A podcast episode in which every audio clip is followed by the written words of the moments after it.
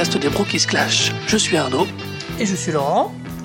Aujourd'hui, l'enjeu du podcast n'est pas un objet culturel, mais plusieurs par le biais d'un thème, super-héros, adaptable ou grand ratage. On va donc parler globalement de toutes les adaptations de personnages de bande dessinée. Mais euh, pour un sujet aussi vaste que les héros de comics ou tous ceux des BD qui ont jalonné notre adolescence et notre enfance, on a pensé qu'on n'était pas assez nombreux avec Laurent. Alors du coup, on vous a fait un épisode un peu spécial. On a proposé euh, un podcast à quatre voix avec les deux voix de 24 FPS de Bipod que sont Julien. Salut. Et Jérôme. Salut les frangins. Voilà, donc euh, on va donc vous faire un petit podcast à quatre voix sur ce thème des, des adaptations des personnages de bande dessinée. Mais la structure du podcast change pas quand même, parce qu'on aura toujours des coups de cœur au début. Eh oui. Et puis après l'objet du clash donc, et puis vous retrouvez à la fin comme d'habitude le fait de pouvoir voter pour savoir euh, ce qui vous a convaincu dans les arguments. Alors, euh, vas-y Arnaud, continue. Et donc, et donc, à votre avis, les super-héros, c'est donc adaptable ou grand ratage, de façon générale? Euh, Du coup, on va donc démarrer tranquillement par les coups de cœur.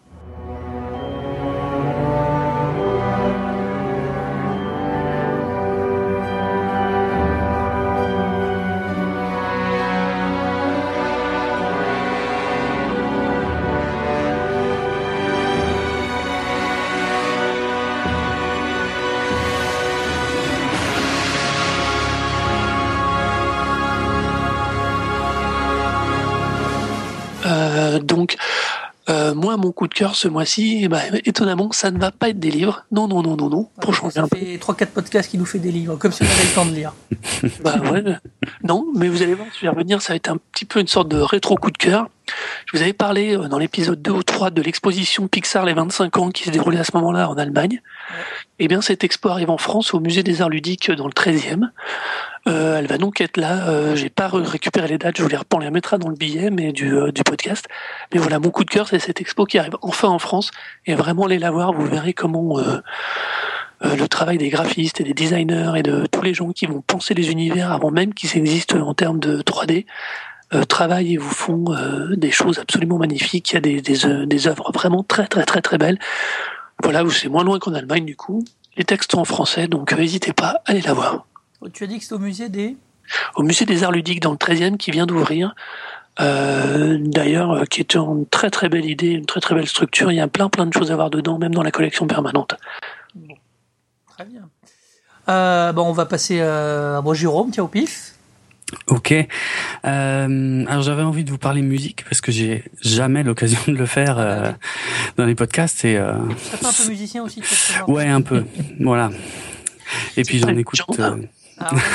c'est pas de la musique pour mamie, hein. faites attention quand même. Hein. ouais, pas forcément, mais j'ai fait gaffe, j'ai fait gaffe justement. Pour, euh, pour, des gens avec des longs cheveux. Ouais. Entre autres. Non, mais justement, ouais, je me suis posé la question est-ce que je dois leur conseiller le nouveau Soulfly ou le Sepultura, tout ça? Non, ok.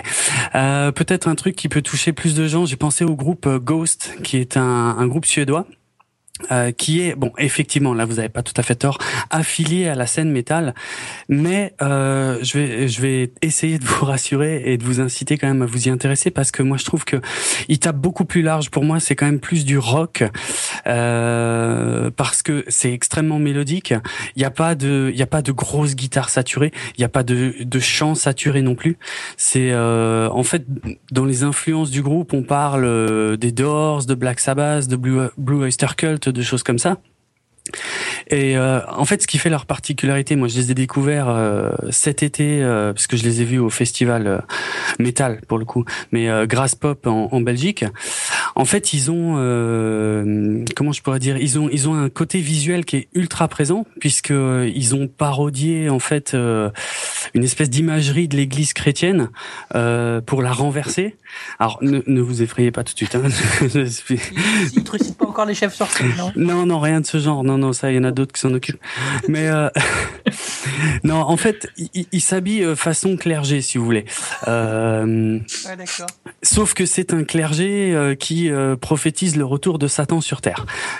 Mais je, voilà, je, vous demanderai en fait de pas vous arrêter forcément à ça, parce que euh, je veux dire, c'est comme si, euh, enfin, ok, c'est ultra satanique, les paroles, les visuels et tout machin, mais c'est très beau et c'est c'est fait de façon euh, et artistique en fait, j'ai envie de dire, et pas juste pour faire chier ou pour choquer.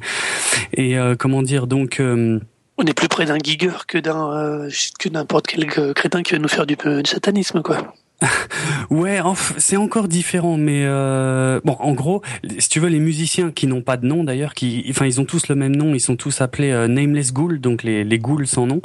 Ils sont habillés donc style euh, prêtre avec une capuche et on voit pas leur visage. Et le chanteur, lui, il a, il est habillé comme un pape et avec un maquillage style crâne sur le visage. Mais en fait, et puis toute la scène est décorée façon cathédrale et tout. Mais musicalement, c'est vraiment un, mélange entre chant grégorien et, euh, et, hyper doux, hyper mélodique. C'est très difficile à décrire. Et, comme dit, c'est affilié métal, mais c'est pas du métal. Je pense que vraiment tout le monde devrait y jeter une oreille. Et donc, mon conseil, c'est euh, l'album euh, Infesti Sumam, qui est sorti. Euh, un peu plus tôt cette année, je crois au mois d'avril. Donc Infesti Sumam de Ghost. ne vous arrêtez pas au visuel. C'est vrai que il y a énormément de polémiques ouais, à cause de, leur visuel et même euh, il y a eu des, euh, des imprimeurs qui ont refusé d'imprimer les livrets, euh, des choses comme ça. Mais alors que les livrets, ça reprend des, des gravures style Gustave Doré, voilà vraiment sublime quoi. Mais satanique pour le coup. Et comme ils voulaient faire imprimer ça, je crois, aux États-Unis, bon ben, ça a un peu coincé. Ça, ça me fait rire. Les gravures de, de, Gustave Doré euh, sataniques ne sont pas imprimées alors que euh, l'enfer de Dante, c'est quand même loin d'être très euh, catholique. Mais c'est ça, c'est ça, c'est c'est carrément ça. Donc il, il joue, il joue là-dessus, hein, clairement. Mais euh, moi, je vous conseille la musique. C'est euh, c'est très doux, c'est très mélodique. Et euh, si vous voulez découvrir, euh, vous pouvez commencer par le morceau euh, Zombie Queen. C'est vraiment facile à retenir, hein, Zombie Queen. c'est un long morceau avec une intro très progressive, très cool et tout. Et voilà, c'est magnifique. Donc Ghost, album Infestis Sumam et le morceau Zombie Queen pour tester. Mais c'est pas métal, c'est pas méchant, c'est très beau et ça fera pas de vous un sataniste. non, je veux dire, c'est comme si mater un film d'horreur faisait de vous un, un serial killer ou on a déjà les jeux vidéo pour ça, c'est bon. Exactement. Ah, c'est vrai, ça a changé depuis l'avènement du jeu vidéo. Ouais, c'est vrai. On disait que ceux qui regardaient Halloween ou Vendredi 13 ou les Freddy, c'était des tueurs en série en potentiel. C'est marrant, ça a changé. C'était juste des ados qui voulaient voir des nichons, hein, c'est tout. Hein. Ah ouais. Ouais, alors ça, c'est que pour les, euh, les Jason. Hein. ok, merci Jérôme. Euh, bah, Julien, vas-y, enchaîne. Oui, donc euh, bah, vous allez pouvoir vous moquer. Hein. Donc moi, je vais parler d'une série de TV-réalité américaine euh, qui s'appelle Duck Dynasty. Et donc, c'est une série où on suit euh, la famille Robertson qui sont des fabricants de duck call et je crois que ça s'appelle un appôt en français. Ah c'est pour euh, quand on chasse le canard, quoi.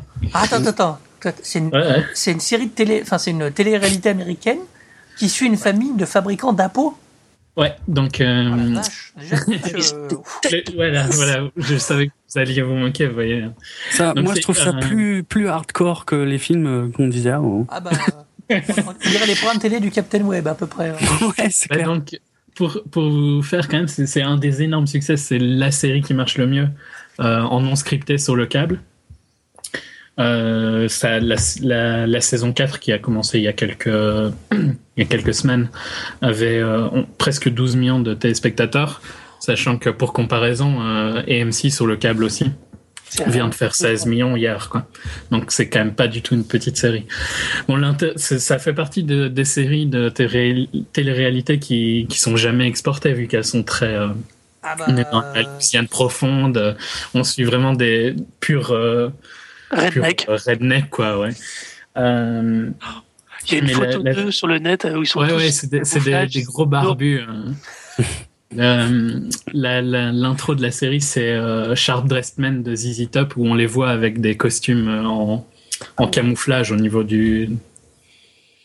Des, des, costumes, mais en camouflage, quoi. Donc, euh, format, forme de costume, mais avec les, les couleurs euh, chasse et tout ça, quoi. Très. T'es tombé là-dessus comment?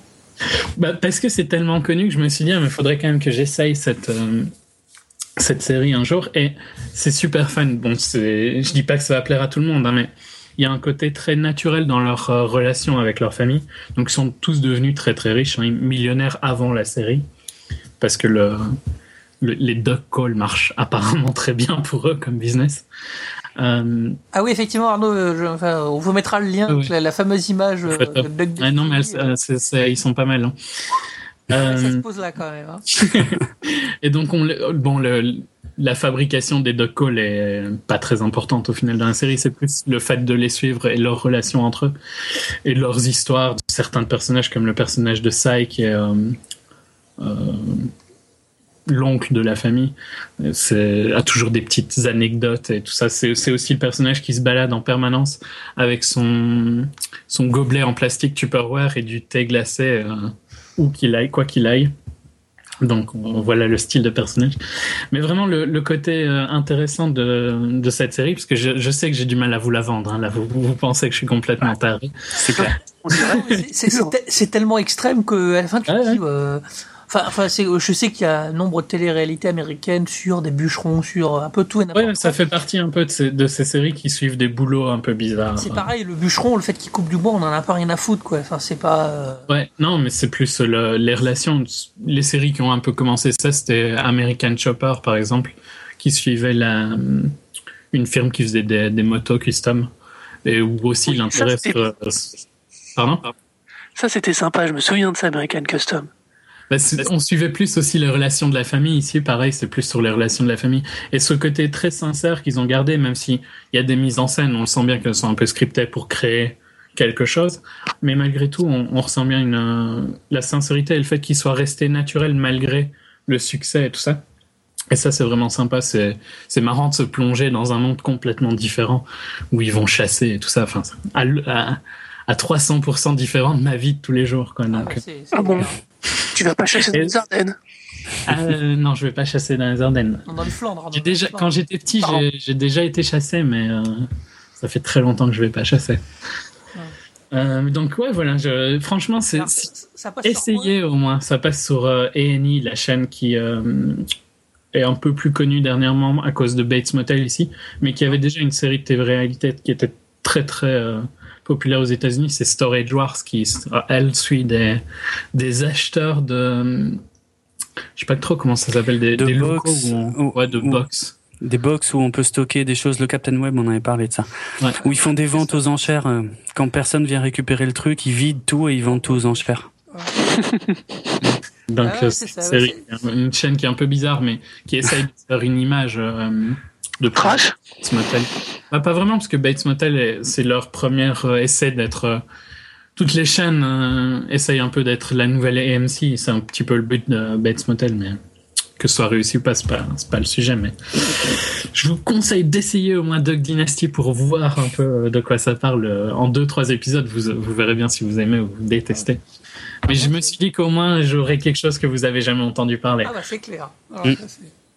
Bah, c'est clair. Eh ben, il reste plus que toi maintenant, Laurent, de donner ton coup de cœur. Bah ouais, moi je vais revenir à la série plus, la série plus traditionnelle et évoquer une série qui a démarré euh, là en 2013 sur Showtime, qui s'appelle Master of Sex, euh, qui est créé par Michel Ashford.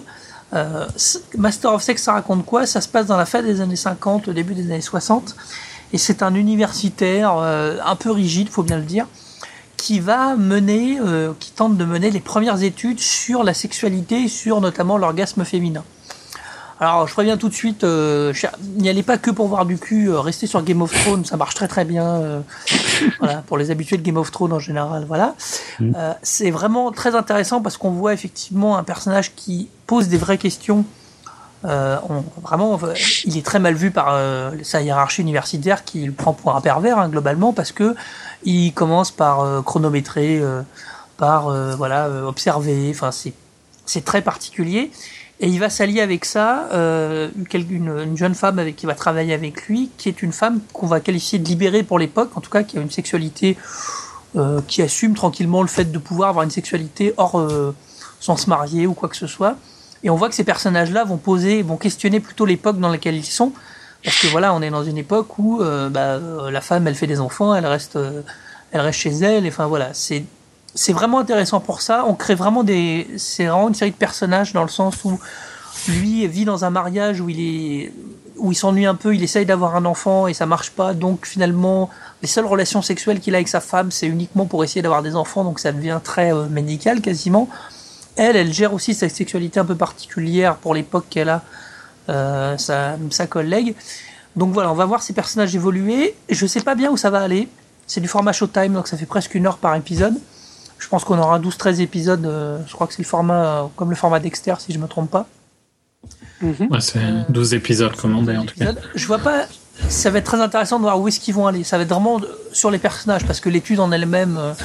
Alors c'est basé sur une histoire vraie, donc cette étude a eu lieu, mais c'est évidemment pas l'essentiel de la série. Ça va être vraiment plutôt comment ça va impacter tous ces personnages. J'ai vraiment apprécié.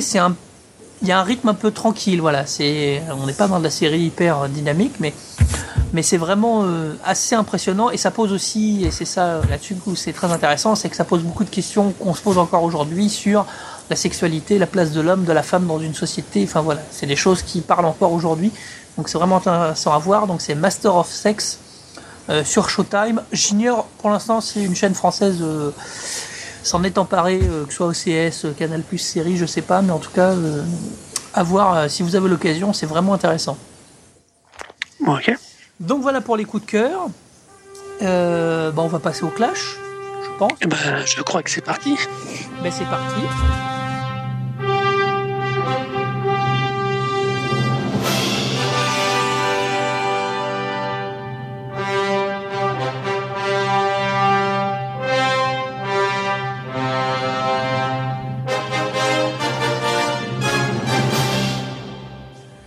Alors, donc, on va commencer ce clash puisqu'on parle principalement donc des adaptations cinématographiques ou autres des super-héros. On peut pas démarrer ce clash sans bien sûr ne pas évoquer la pléthore de films Marvel dont nous sommes abreuvés depuis quelque temps. Autant c'est avec Marvel. La question c'est ça, y a-t-il trop de films de super-héros? Parce que Marvel, euh, qu'on croyait seul, DC a bien relevé la tête depuis quelques années après avoir eu des soucis dans ses adaptations, euh, qui sont quand même les deux grosses euh, prods qu'on a vues. Mm. Euh, c'est vrai qu'alors... euh, alors, est-ce qu'on en a trop des super-héros? Alors, dé- déjà, moi, j'ai envie de dire des DC, il y en a pas tant que ça. Parce que DC, euh, c'était le premier qui avait attaqué. En, alors, si, si vous me permettez, hein, je replace euh, vraiment. les- Attention, parce que si vous le laissez aller faire de l'historique, Ouais. ça va durer. Ah oui, alors, on sait, on sait que voilà, nous on est dans un podcast euh, où déjà des fois on déborde quand on fait des gros sujets comme ça, mais que vous aussi vous êtes dans le Mm. podcast. euh, C'est clair. Non, mais je vais essayer de synthétiser. Je vais essayer, hein, je dis pas que je vais y non, non, arriver. mais- Euh, on, on va dire que si on compte pas les sérioles qui étaient les, les séries qui étaient diffusées au cinéma, qui étaient projetées au cinéma euh, aux États-Unis, donc si on parle vraiment de films de cinéma, euh, je dirais que c'est DC qui a dégainé le premier en 68, en 66 pardon, avec le film Batman qui était euh, tiré de la série. Avec Adam West. Avec Adam West, voilà exactement. Et euh, ensuite, euh, bon, bref, si on veut, on compte pas ça parce que c'est quand même un dérivé de série. Mais sinon, c'est quand même DC qui a largement dégainé le premier avec les les Superman, euh, les différents Superman à partir de 78 Avec Jusque- avec Christopher Reeves, ouais. Et puis euh, Batman, euh, tout à la fin des années 80, en 89, donc par Tim Burton. Euh, Marvel, le, le réveil a été beaucoup plus tardif puisque on pourrait dire que le premier film Marvel, c'est Howard le Canard en 86. Pas mal. Ouais, mais si par on... George Lucas, c'est ça? Eh, Exact, exact, ouais, ouais, tout à fait. par Ron Howard, donc? Ouais. Et euh, mais par contre, si on vraiment si on recentre plutôt du côté des super héros, euh, le premier film Marvel, on va dire, c'est plutôt euh, le premier Punisher qui était fait en Avec 89 Dolph Lundgren. avec Dolph Lundgren, exactement. Chef-d'œuvre. Mais mais Marvel, il y a quasiment rien eu en fait jusqu'en 98 euh, où euh, comment dire, c'est Blade qui a ouvert la marche. Et là, t'as l'enchaînement Blade, X-Men, Spider-Man. Je, je dis toujours Blade, c'est marrant parce que moi après c'est évidemment un héros que je connaissais pas moi en tant que comics. Euh, Donc euh, bon, je voyais ça comme un c'était, c'était, je pense, une, la, presque la, ça doit être la fin de la période de Wesley Snipes, parce que c'est une période où il était assez Ouais. coté. Euh, je sais pas, à un moment, il y a eu un coup de dépressurisation, ou à un moment, il a disparu des écrans radars, euh, de Wesley Snipes à un moment. Mais euh, c'est effectivement une période Blade, qui- ça avait plutôt bien marché, je crois, en plus. Hein. Ah, ça avait très très bien marché, ouais, ouais. euh, et euh, il a le mérite de d'avoir été là, ben deux ans avant X-Men et euh, quatre ans avant Spider-Man, quoi. Ouais, Et c'était vraiment le début des adaptations modernes en fait de super-héros qui ont vraiment décollé dans les années 2000. Euh, et donc pour répondre à la, à la question de départ, et je finis avec ça, euh, je dirais que Marvel, ça a vraiment explosé. Ouais, les films Marvel, c'est presque du non-stop là depuis euh, 2000.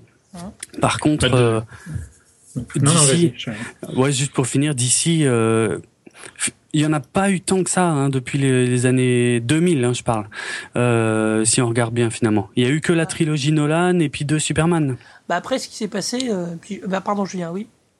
Non, non, mais euh, pour Marvel, c'est clairement depuis l'influence d'Avi Arad, à partir du moment où son plan s'est vraiment mis en place euh, quand il a pris le contrôle de Marvel Studios. On sent clairement son influence qui grandit euh, de Blade jusqu'à Avengers. Quoi. Tu penses vraiment qu'il y a une construction de plan, de... il y a une projection Ah, je- sur... je- euh, pour moi, c'est la, le Avengers, c'était clairement son but depuis le début, et il l'a construit graduellement euh, en faisant des tests à l'époque de Blade et X-Men et tout ça, et puis plus euh, clairement le format Tenpole. c'est clair, pour moi, c'est clairement son l'achèvement final de, de sa stratégie pour Marvel Studios. ouais, Quoi. Je- tu vois, je pensais que l'origine de, de, de, de fameux phase 1 dont on aura... maintenant le Marvel utilise le terme, Mm. euh, datait plus de ouais de la fin d'X-Men presque, tu vois, de, de choses. Mais ça n'a rien à Ouais, voir. mais- ouais, non, mais Enfin, c'est, il a pris contrôle de Marvel Studios euh, dans les dans les années 90, tu vois. Donc je pense que les tentatives de Blade et tout ça, c'était déjà un moment où il était producteur sur Blade, euh, sur. Ouais. euh, Mais les- est-ce tout ça. Blade, attends, juste un petit truc, Blade marque vraiment une rupture au niveau stylistique et dans la manière de produire les films parce que faut quand même imaginer qu'avant Blade, les essais d'adaptation, donc comme tu dis en 86, il y a Howard the Duck. Ça, résultat, qu'on on dit ce qu'on veut. Mais après, il y a en 90, il y a un Captain America et un 4 Fantastique qui n'ont jamais franchi l'Atlantique, qui sont des merdes infâmes. Le- le- le- Et t'as la série, et t'as Nick Fury, Agent of Shield avec David Hasselhoff. Donc au Ah, niveau de la gestion des droits, si tu veux, et de la- de l'utilisation de l'image, c'est juste n'importe quoi. Ouais. Alors après, d'un seul coup, il arrive, comme tu dis, dans les années 90, et il y a Blade qui arrive, il y a X-Men, il y a Blade 2, il y a Spider-Man qui s'enchaîne en Ouais, 4 ouais. ans. Il y a quelque chose de construit. Il y a une, il y a, je pense qu'il a, Julien a parfaitement raison. Il y a une construction progressive de la mise en, de l'univers euh, Marvel euh, qui est vraiment, et qui est liée vraiment à l'arrivée de, son nom m'échappe. Avi Arad. Voilà. Sa- sauf que pour moi, il y a aussi l'arrivée de cinéastes euh, qui apportent une, quelque chose. Ça veut dire que X-Men s'est porté beaucoup par Brian Singer, Ouais. évidemment. Euh, et les Spider-Man, la trilogie Spider-Man sera portée par euh, Sam Sam Raimi. Raimi. Euh, et l'explosion, même au grand public, pour moi, c'est le premier Iron Man. Par contre, j'ai oublié le réalisateur du premier Iron Man. Euh. Wikipédia. Mais, euh, mais là, on a quand même. John Favreau. Ouais, John Ouais, Favreau. qui a aussi a mis un peu sa patte, hein, même si euh, je le trouve moins. Enfin, il est moins. Il a plus de commandes déjà, je trouve, à Iron Man. Voilà, je suis Mais- d'accord. Mais Je suis d'accord avec toi sur le- les réels, tu vois, mais il fallait quand même bien quelqu'un pour leur donner de l'argent à Oui, ces gens-là et pour non, non, mais- pousser ça. je pense que tant- à la limite, je me dis que tant le peut-être que l'idée d'Arad, euh, euh, tant qu'il a, tant qu'on donnait ça à des, à des obscurs tâcherons et euh, voilà, de se retrouver avec des 4 Fantastiques ou des Captain America ou David Hasselhoff en Nick Fury, ça marchait pas. Donc l'idée à un moment de mettre ça dans des mains de mecs qui commencent à se dire, euh, voilà. euh, après, puis après, je, je, je laisserai. euh, DC a aussi, un, je pense, un problème d'ici, c'est que DC a eu deux Batman avec Burton qui ont très bien marché, euh, qui étaient très Burtonien hein, entre nous. euh, alors, le personnage de Batman s'adaptait à Burton hein, très bien. Euh, après, il a eu deux Batman beaucoup plus discutables, qui, à mon avis, ont Oh, ralenti gentil, nettement son très très gentil. Alors quand je suis gentil parce que avec- j'ai pas vu Batman Forever, celui Ouh. avec euh, Val Kilmer. Schumacher. Val Kilmer et Jim Carrey. Je défends euh, d'une certaine manière Batman et Robin comme une parodie, mais personne ne sait que c'est une parodie, ni le studio, ni, Val, ni euh, Bruce, ni euh, George Clooney, personne. Mais bon, quand tu vois un peu le film, tu te dis c'est pas sérieux, voilà. Après, Mais c'est le cas. hein. voilà, mais ouais, sauf, que, sauf que le studio le savait pas. Et ça, à mon avis, ils ont Ouais. une petite surprise à la projection et les fans non plus. enfin, voilà. Et puis la parodie à 100 millions, si tu veux, à mon avis, il y en a encore qui l'ont en travers de la gorge, à mon avis. hein. Mm. Donc je pense que c'est ça qui a ralenti aussi d'ici un moment. Ouais, clairement. Surtout que tu peux mettre ça en parallèle au fait que quand euh, les Batman et Robin sortent en 97, la même année, de l'année suivante, t'as Blade. Comme tu vois, il y a une concurrence entre le fait que euh, DC ait du mal à sortir des films de super-héros potables, et à ce moment-là, Marvel commence à refaire son look. Elle prend Blade, qui est un héros secondaire dans les univers Marvel quand même. Hein. Elle en fait, mm. elle le prend, elle le met dans le style de l'époque et elle en fait quelque chose d'hyper adapté à l'époque. Elle fait, cinématographiquement un objet qui est parfaitement adapté à l'époque, avec des séquences super rythmées, super cutées, euh, des, les séquences de combat euh, s'inspirent, euh, on sent déjà Matrix va arriver juste derrière, donc tu vois, il y a quelque chose de super fort autour de Blade. Euh, Blade, c'est vraiment le charnière pour Marvel, alors que l'année d'avant, c'est Batman et Robin pour DC, et tu vois, c'est les parcours croisés inverses, quoi. Tout à fait. Il y a en fait, euh, à partir de la fin des années 90, on commence à avoir techniquement les moyens de mettre en scène des personnages euh, qui sont euh, plus que des humains. Et euh, alors que bon, le seul qui avait réussi à être convaincant là-dedans, c'était le Superman, euh, le premier Superman de 78 de, de, Richard Donner. Et puis après, après, ça avait été euh, catastrophique. C'est pour ça qu'on était passé à Batman, qui lui était beaucoup plus simple, beaucoup plus quelque part intemporel, parce que euh, euh c'est plus de. Il vole pas, enfin, il vole. Il a pas de super pouvoir, donc cinématographiquement, c'est un peu plus facile quand même. Exactement. Donc fin des années 90, ouais, on arrive à, à, une époque où on peut enfin commencer à mettre en scène des Blade, des X-Men, des Spider-Man.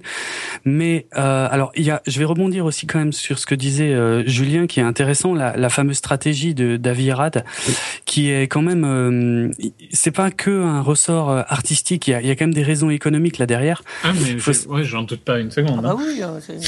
Faut, il est pas juste gentil pour être gentil, quoi. Ah, non, non, ouais, c'est clair. Mais en fait, il y a, y a, vraiment eu un contexte particulier, c'est-à-dire que dans les années 90, il y a eu une énorme crise euh, dans le milieu des comics. Euh, je vais pas rentrer dans les détails, mais euh, en gros, Marvel a failli euh, faire faillite à cette époque-là, quand même, au milieu des années 90, je crois, 94, euh, dans ces eaux-là. Et 96. En 96, ils étaient au bord de la faillite. Je te fais une aparté de 10 secondes. Hmm je vous conseille d'ailleurs, alors euh, je sais pas quand est-ce qu'il va être visible, mais euh, Philippe Gage, John Plisken travaillent sur un documentaire qui s'appelle Marvel Renaissance qui parle de, de, de ce. De bah de, du retour. Et du retour de Marvel aujourd'hui euh, jusqu'au rachat par Disney à peu près. Exactement, tout à fait. Et donc, ce que fait Marvel à la fin des années 90, c'est ils vendent des licences. Bon, il y, y, avait des projets, hein, il y avait Spy, euh, ouais, il y avait euh, ah comment il s'appelle, le réalisateur de Terminator, Cameron, et Cameron qui devait faire Spider-Man. Euh, je veux dire, il y avait des projets euh, avant quoi, mais euh, en gros, fin des années 90, Blade sort, 2000 X-Men sort et 2002 premier Spider-Man sort. Et là, Marvel, qui était au fond du trou euh, quelques années auparavant, il découvre en fait en quelque sorte une nouvelle manne financière colossale. Euh, et d'ailleurs encore euh, aujourd'hui, hein, les, les adaptations de comics rapportent beaucoup, beaucoup, beaucoup plus à DC et à Marvel que les ventes de comics papier. Donc euh, c'est à partir de là, je pense que Avi Arad, effectivement, euh, bon, dans un premier temps, ils se rendent compte que ça fait rentrer énormément de blé, ce qui est une super bonne nouvelle.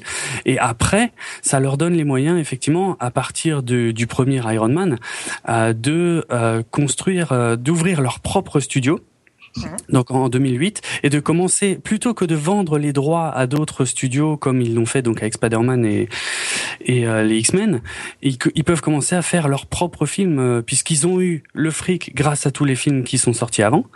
Et puis voilà, ils se lancent et puis c'est ce qu'on appelle donc effectivement la, la, phase 1 de, de Marvel. Donc effectivement, il y a toute une construction économique hein, qui remonte. Euh, mais effectivement, DC va ramer jusqu'à ouais. jusqu'à Batman Begins.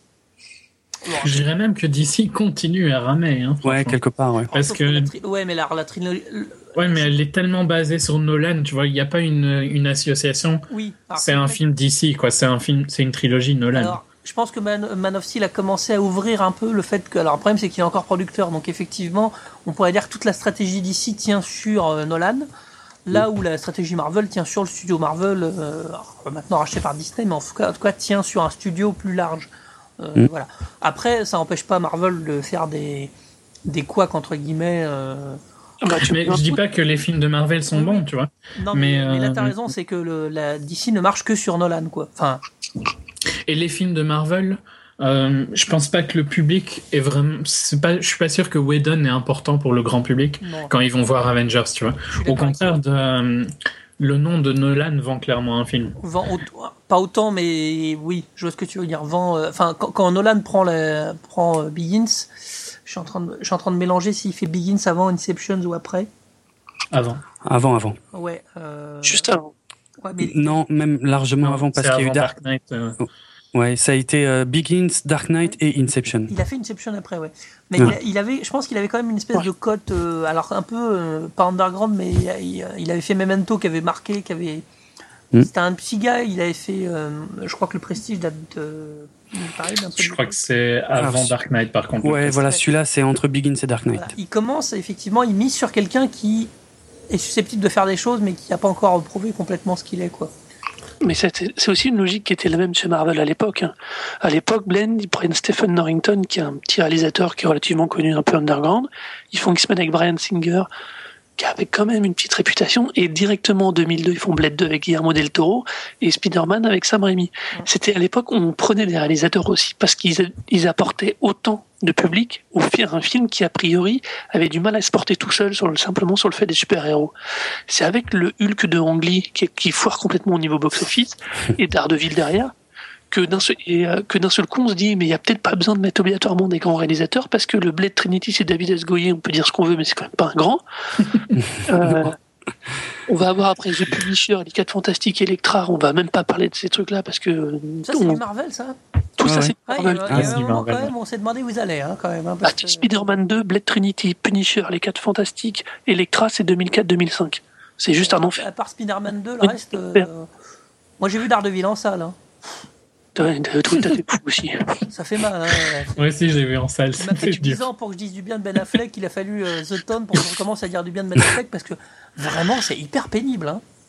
Et il faut Mais vraiment. je pense, mais je, c'est pas de sa faute, je pense, tu Ah vois. non, non, je dis Je pense pas- qu'il y avait rien à faire de ce Euh, oui, film-là. j'accable pas Ben Affleck. euh, on aurait mis n'importe qui. C'était de la merde. C'était. euh, voilà, Ouais. mais, euh, Mais c'est donc bien à partir de d'Iron Man?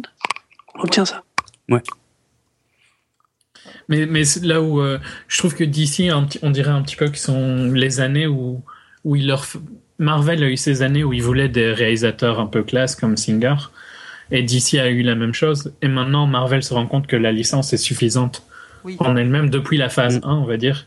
La licence se suffit. Et je trouve pas que Favreau était. euh, je pense pas que c'est un nom connu, tu vois. Favreau pour Iron Man, qui était clairement un film important pour eux, parce que par contre, ils prenaient un acteur vraiment charismatique et tout ça.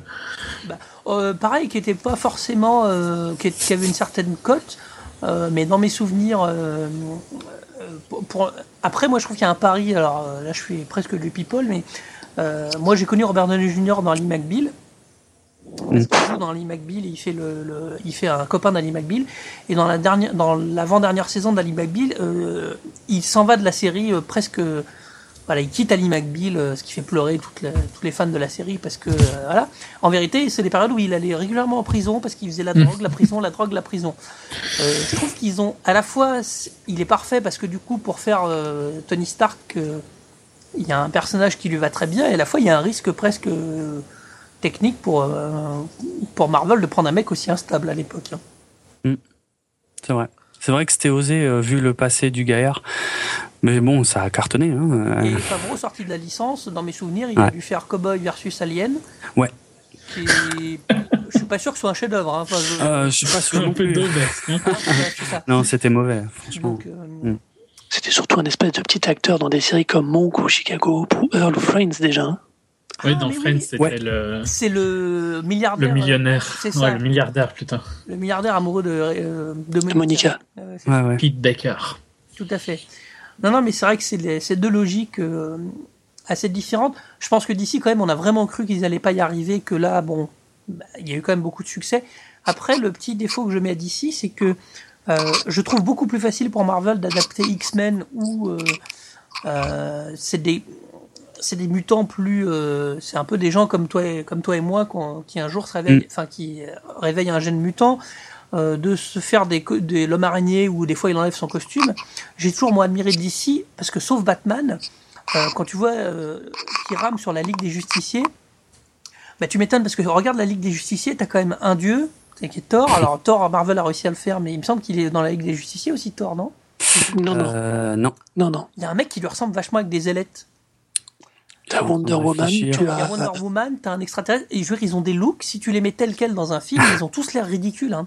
Parce que d'ici, il y a des, je trouve des héros Mm. beaucoup plus euh, exotiques. Genre, guillemets. Il y a, ouais, il y a, il y a moins ce côté social qui, qui, qui a chez Marvel effectivement, euh, parce que comme tu le disais, euh, Spider-Man, Peter Parker, euh, ce qui avait fait le succès de la BD, euh, c'était que c'était un ado. En dehors de, des moments où il a son costume, c'est un ado qui a des problèmes comme tous les ados. Les X-Men, il y a un côté très social, de, de rejet. C'est la minorité. Enfin, c'est, on le dit souvent, c'est la transposition de la des, des problèmes afro-américains sur euh, entre celui qui veut la paix, celui qui veut la guerre. Enfin voilà. Mmh, mmh, mmh. c'est le, ouais, c'est le thème classique qui est revisité tout le temps. Hein. C'est le même thème revisité dans District 9, hein, par exemple. Absolument. Ouais. alors que euh, alors que chez DC, on a plus des icônes en fait. Bon, alors Batman, passons parce que effectivement c'est le Batman c'est un plus peu facile. l'unique de DC, je trouve. Ouais, ouais, ouais. Euh, Superman, il est pas drôle parce que euh, voilà, il a une origine qui est bien claire, bien précise et il est, euh, presque invincible, sauf si effectivement il est bien écrit. Wonder Woman, c'est à peu près la même chose. Hein, elle a une, une, origine qui est complètement exotique, qui est selon, d'ailleurs selon les versions, soit une princesse amazone, donc quelque chose de très terrien, soit une carrément une demi-déesse, ce qui est déjà vachement moins terrien. T'as as Flash qui a un costume ouais quasiment complètement uni, bon qui est un humain qui a eu un accident tu vois, ça, ça le rapproche un peu de Spider-Man quelque part. Une lanterne, euh, voilà, qui est un truc où. Euh, ouais. Euh, adapté, c'est un truc. moi, je suis pas surpris. Alors, bon, après, en plus, ils ont eu Ryan Reynolds, ce qui est pas une bonne idée parce que il, porte un peu la poisse. Mais adapté, Green Lantern, c'est. En BD, le, truc, et je sais qu'Arnaud et. pardon, et Jérôme lisent beaucoup plus de comics que moi, je crois, et Julien. en BD, on peut se permettre des trucs, notamment sur tout ce qui est extraterrestre ou des machins, qu'en cinéma, il se passe pas du tout, quoi. Ouais. Après, ça dépend. Il faut avoir quand même un peu d'ambition et une vision. Mais mine de rien, euh, l'année prochaine, il y a Marvel qui va sortir un truc qui est un peu dans le même esprit que Green Lantern. Alors, on va voir si eux vont y arriver. Donc, ce sera les, les Gardiens de la Galaxie. Oui, il y a quand même un, il y a quand même un raton laveur. Hein. Ouais, je sais, c'est chaud ça. Ouais. voilà. Non, mais effectivement, comme tu dis, ça va être intéressant parce que là, on est dans des trucs plus euh, et on plus compliqués. Ouais, et on pense notamment à, euh, dans le truc un peu exotique. On a vu cette année Or, euh, ah si d'ailleurs c'est une BD, non c'est un roman pardon. On a vu ce que donnait John Carter of Mars. Mm. On a vu que Disney ils ont, ils ont moyen apprécié hein, dans l'ensemble. Hein. Ah mais ça c'était pas une adaptation BD, ça c'était un roman. Euh, non mais c'est pour dire. ce qui est marrant, que ils ont pas accroché. Hein. Le ouais le space opéra de toute façon est un genre très compliqué et euh, à part Star Wars et Star Trek, ben il y en a peu qui ont réussi à, à faire des grandes choses hein, dans ce domaine. À moins que j'en oublie là tout de suite, mais.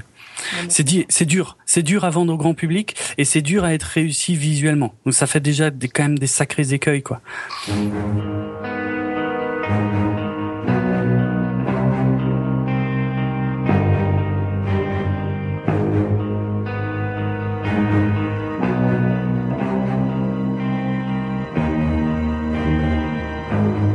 Mais euh, dans, tout ça, en attendant, tous les films qu'on parle sont pour moi fondamentalement des mauvaises adaptations de comics. Ah. Hmm. Parce que euh, que ce soit Blade est une réussite filmique, mais elle est très loin de la BD d'origine. Le X-Men de Brian Singer fait des, euh, des raccourcis, construit des équipes qui n'existent pas dans les BD. Et euh, après que les, films fonctionnent, ça je suis d'accord. Moi après je trouve qu'on y en termes purs de mon plaisir de comics, euh, de lecteur de comics, il a du mal des fois à s'y retrouver là-dedans. Après mon plaisir cinéphile est, euh, est, ultra satisfait.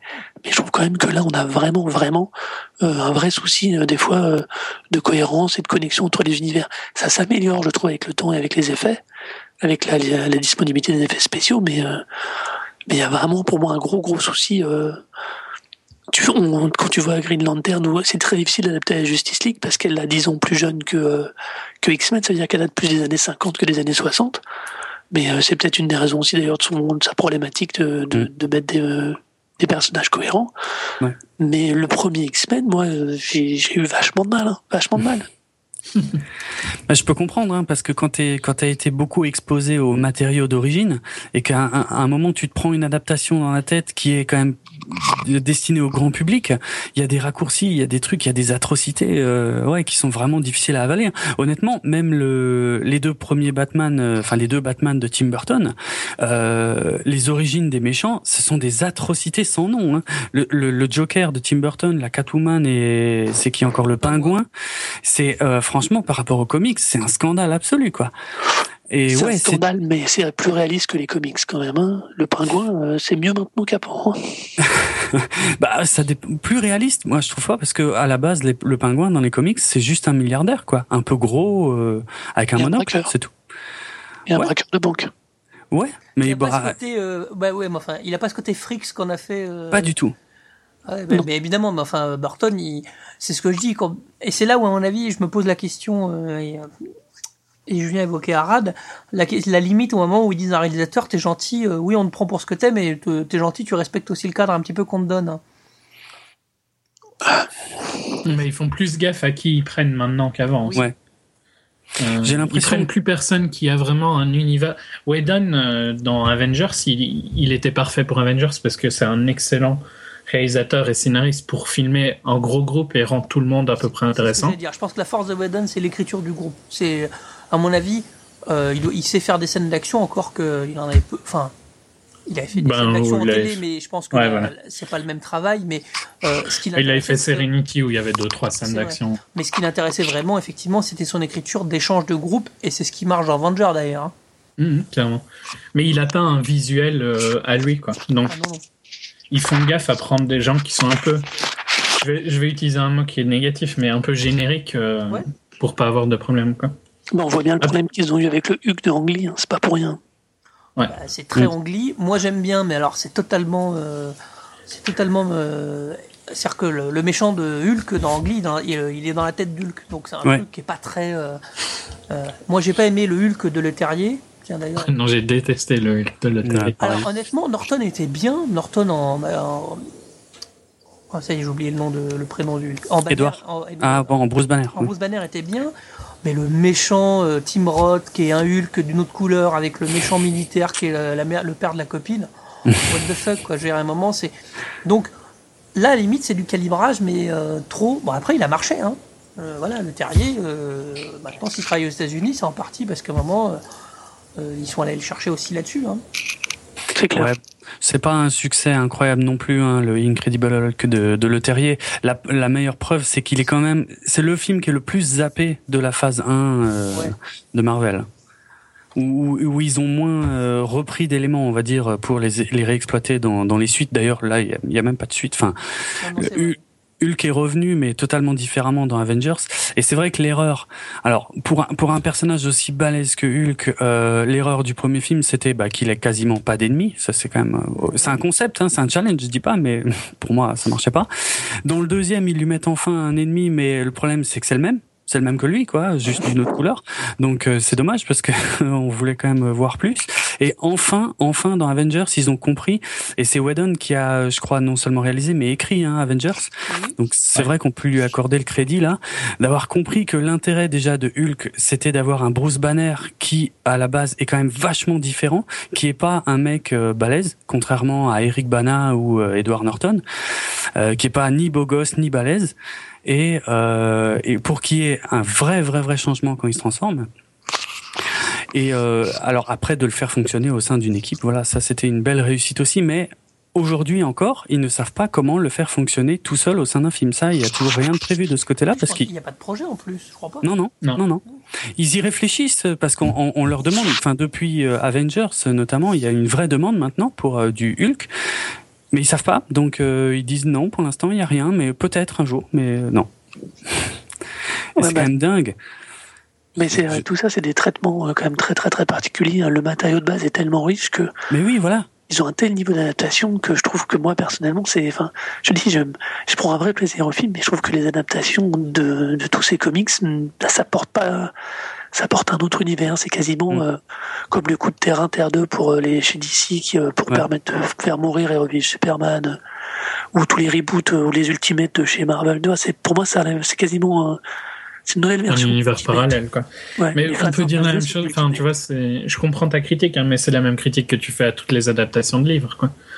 Oui et non. Le, le, le- le matériel original est toujours mieux que l'adaptation, à, à part des très rares cas.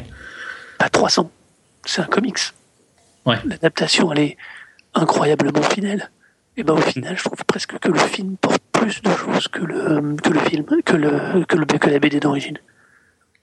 Bah, Mais c'est c'est une c'est un, un petit comic, hein. C'est pas non plus, tu vois. C'est c'est un seul volume, mais c'est quand même extrêmement fort graphiquement. Il y a une identité, il y a du personnage, il y a un énorme background, puisque c'est quand même un background historique. Donc je pense qu'il y a un vrai, vrai, vrai. Euh... Tu vois, il y a rien. C'est Snyder hein, qui était là-dessus. Oui, Zack Snyder. Ouais. Voilà.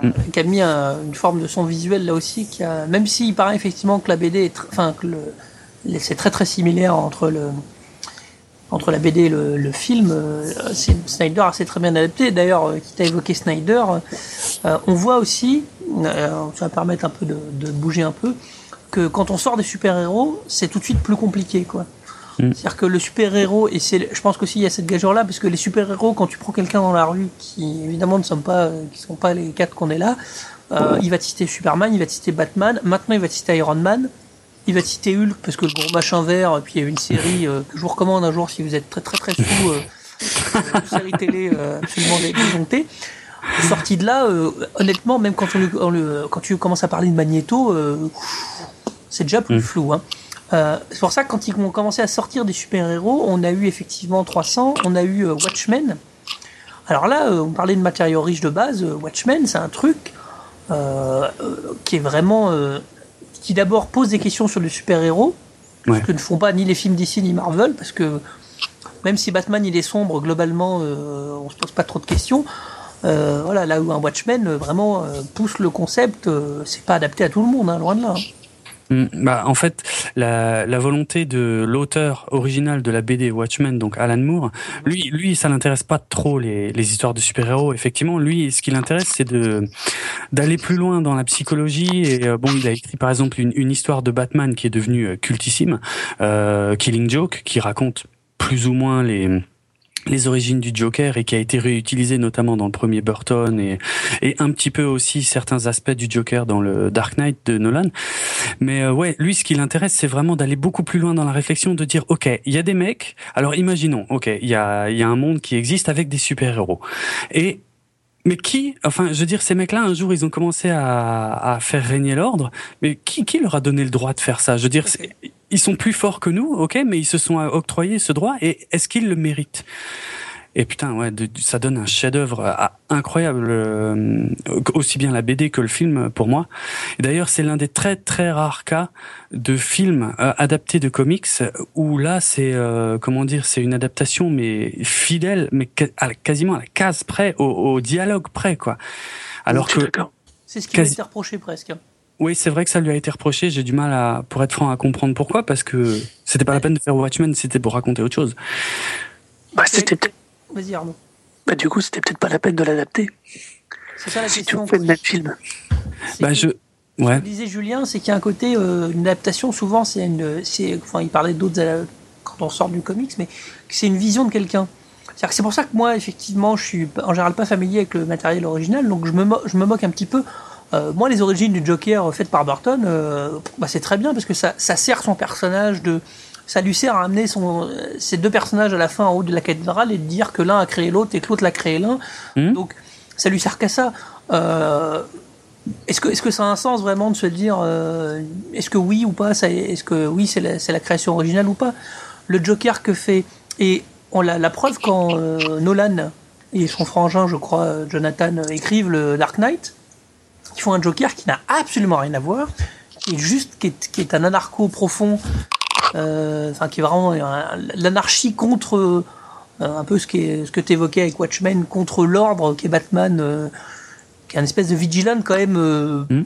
très très voilà c'est l'ordre hein. enfin, voilà ça rigole pas donc c'est pareil il se sert du personnage pour en faire autre chose donc bon c'est vraiment ce côté là où je me moque un peu du matériau de base quelque part ouais c'est c'est dommage c'est vrai que Watchmen, bon, je peux comprendre la critique euh, que pourquoi. C'est une critique dans l'idée. Moi, j'avais entendu euh, quelqu'un dire, qui, effectivement, euh, si c'est pour faire exactement le même truc, pourquoi? Mais après, moi, je suis comme, moi, je suis quelqu'un qui l'a vu, qui l'a pas lu. Mm. Moi, j'étais bluffé. Voilà. Et... et, même si je, je, je, critiquais le fait que c'est toujours moins bien, tu vois, une adaptation que l'original, ça ouvre quand même le, le fait que ce soit pour des livres ou des comics ça ouvre euh, à des gens le fait d'aller lire Watchmen peut-être. Exactement. De voir un ah, film. Non, fait, hein. Exactement. Ça Et remet au, si... au, goût du jour un, un truc qui, qui, devrait être beaucoup plus connu tellement c'est génial quoi. Donc rien que pour ça, moi je trouve que ça valait largement la peine de faire Ah Watchmen. non, mais c'est- voilà, après, c'est ce qu'on disait tout à l'heure, le, le, le- ils sont pas tous aussi efficaces. Alors, c'est toute la question de se poser est-ce que, euh, et c'est la difficulté, je pense, de Marvel, est-ce que, est-ce qu'on respecte, euh, est-ce qu'on fait bien attention à faire des très bons films, ou est-ce que, tant pis, des fois on fait des choses, on, on élargit le public, et à ce moment-là, des films plus. euh, voilà, moi j'ai vu Iron Man 3, ça m'a pas affolé. Hein. Ah, pareil. Pareil, je, ça s'adresse plus à nous. Ouais, Alors- et moi là je vais je vais défendre le méchant tu vois mais je trouve que c'est logique pour euh, leur stratégie quoi c'est plus vraiment un film de niche c'est un film pour tout le monde et c'est les films qui font un milliard chaque année C'est faut clair. bien qu'il s'ouvre à il, il est plus adapté à, à Jérôme il est plus adapté euh, enfin peut-être qu'il est adapté moi ça va tu vois je suis un peu entre les deux parce que pour tous ces comics là je m'en fous un peu de leur histoire parce que ça m'a jamais ils m'ont jamais intéressé à lire parce qu'ils sont pas assez autant je lis des comics mais je lis des comics plus style euh, DMZ ou Why the Last Man et tout ça tu vois des comics euh, Puis indépendant, genre. euh, indépendance Vertigo. Vertigo et tout ça quoi d'accord. Euh, mais les comics style euh, Superman et tout ça, ça m'a jamais trop intéressé parce que je trouve pas que le personnage est intéressant à lire.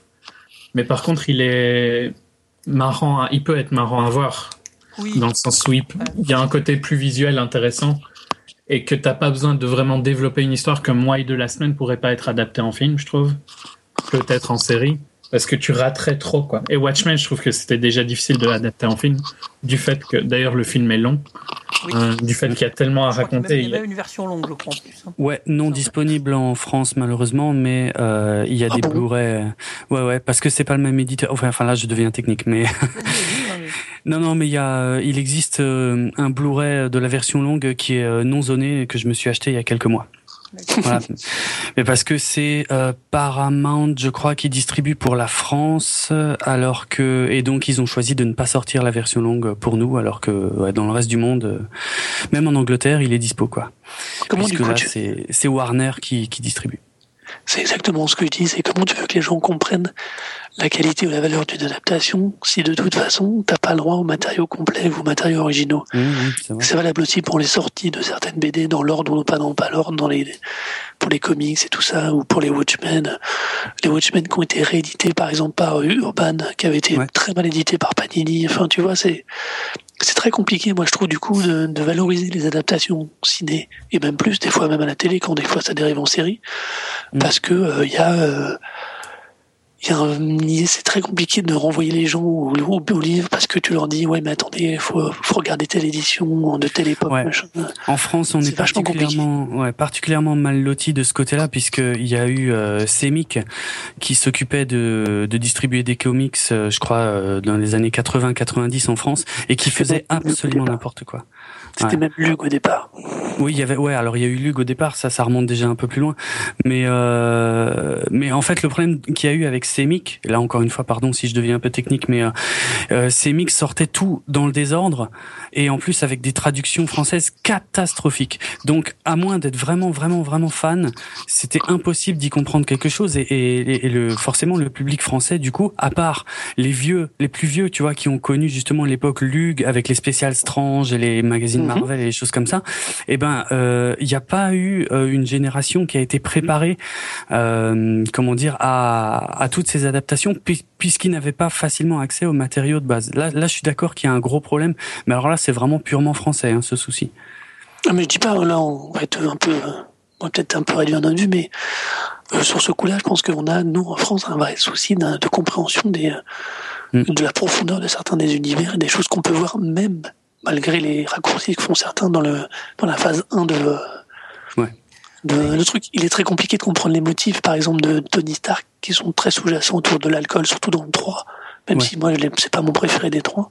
Il y a plein de choses qui sont sous-entendues, mais qui sont plus liées au BD qu'au, Ouais, que réellement au, au film en lui-même, quoi. Et c'est très bizarre ce, ce, ce double renvoi, surtout qu'ils font des raccourcis assez funky dans, dans tous ces films, quoi. Mais, mais après, il y a un côté, euh, c'est très feuilletonnant le, par, par définition le comics. Or, tu Mm. peux pas retrouver ça. euh, on commence à, à constru- en construisant euh, la, la fameuse, les fameuses phases où on retrouve des personnages d'un film à l'autre. Et encore, c'est hyper léger. Tu peux, euh, tu peux commencer à construire un peu de feuilletonnant. Or, le comics ne repose que sur ça. Donc, je vois pas. c'est en ça où je suis, moi, je suis d'accord. Enfin, je, je partage l'avis de Julien. Euh, tu peux, tu pourras jamais tout remettre, toute l'histoire des X-Men euh, qui couvre des dizaines d'années, des dizaines de, lignes. Honnêtement, quand, quand t'as quelqu'un qui t'explique X-Men, c'est Santa Barbara, tellement c'est hyper compliqué dans les intrigues, dans les machins, euh, ça m'intéresse pas.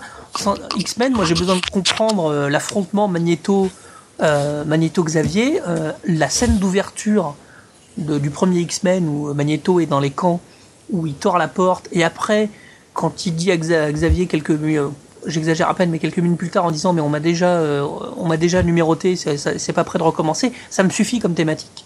Hmm. Je, tu vois, euh, c'est pour ça que la connaissance de ce matériau de base est, doit être transcendée, doit être, euh, doit être digérée par le cinéaste, et c'est pour ça qu'il y a besoin de bons ou auteurs ou au moins réalisateurs. D'un réalisateur d'action, je dis pas que ça se trouve facilement, mais enfin bon, euh, Stallone fait des films. Bon, j'aime bien Sylvester, c'est méchant, mais euh, c'est pour dire que réaliser des scènes d'action, c'est très technique. Euh, écrire, et c'est là limite une, euh, effectivement la bonne idée d'avoir euh, pioché Wendon chez Marvel ou Nolan pour écrire des personnages, même si on critique un peu l'écriture de Nolan sur certains trucs, parce que c'est ça qui va être la difficulté, c'est de digérer ce matériau pour le donner à un public qui, à mon avis, n'a pas besoin forcément d'avoir le matériau original qui a pas envie. C'est quand même énormément de trucs à lire, tu vois. Moi, ça m'intéresse vraiment pas de lire toute l'historique de Spider-Man, quoi. J'ai envie de, comme, comme tu dis, quoi, d'avoir un truc un peu digéré par quelqu'un qui me donne un compte rendu de ce que est Spider-Man.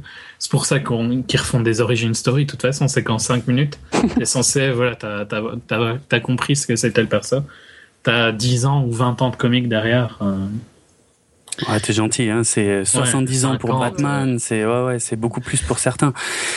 Mais oui, je comprends. Je comprends qu'il y a, il y a, il faut, il faut synthétiser à un moment si tu veux t'adresser au plus grand nombre.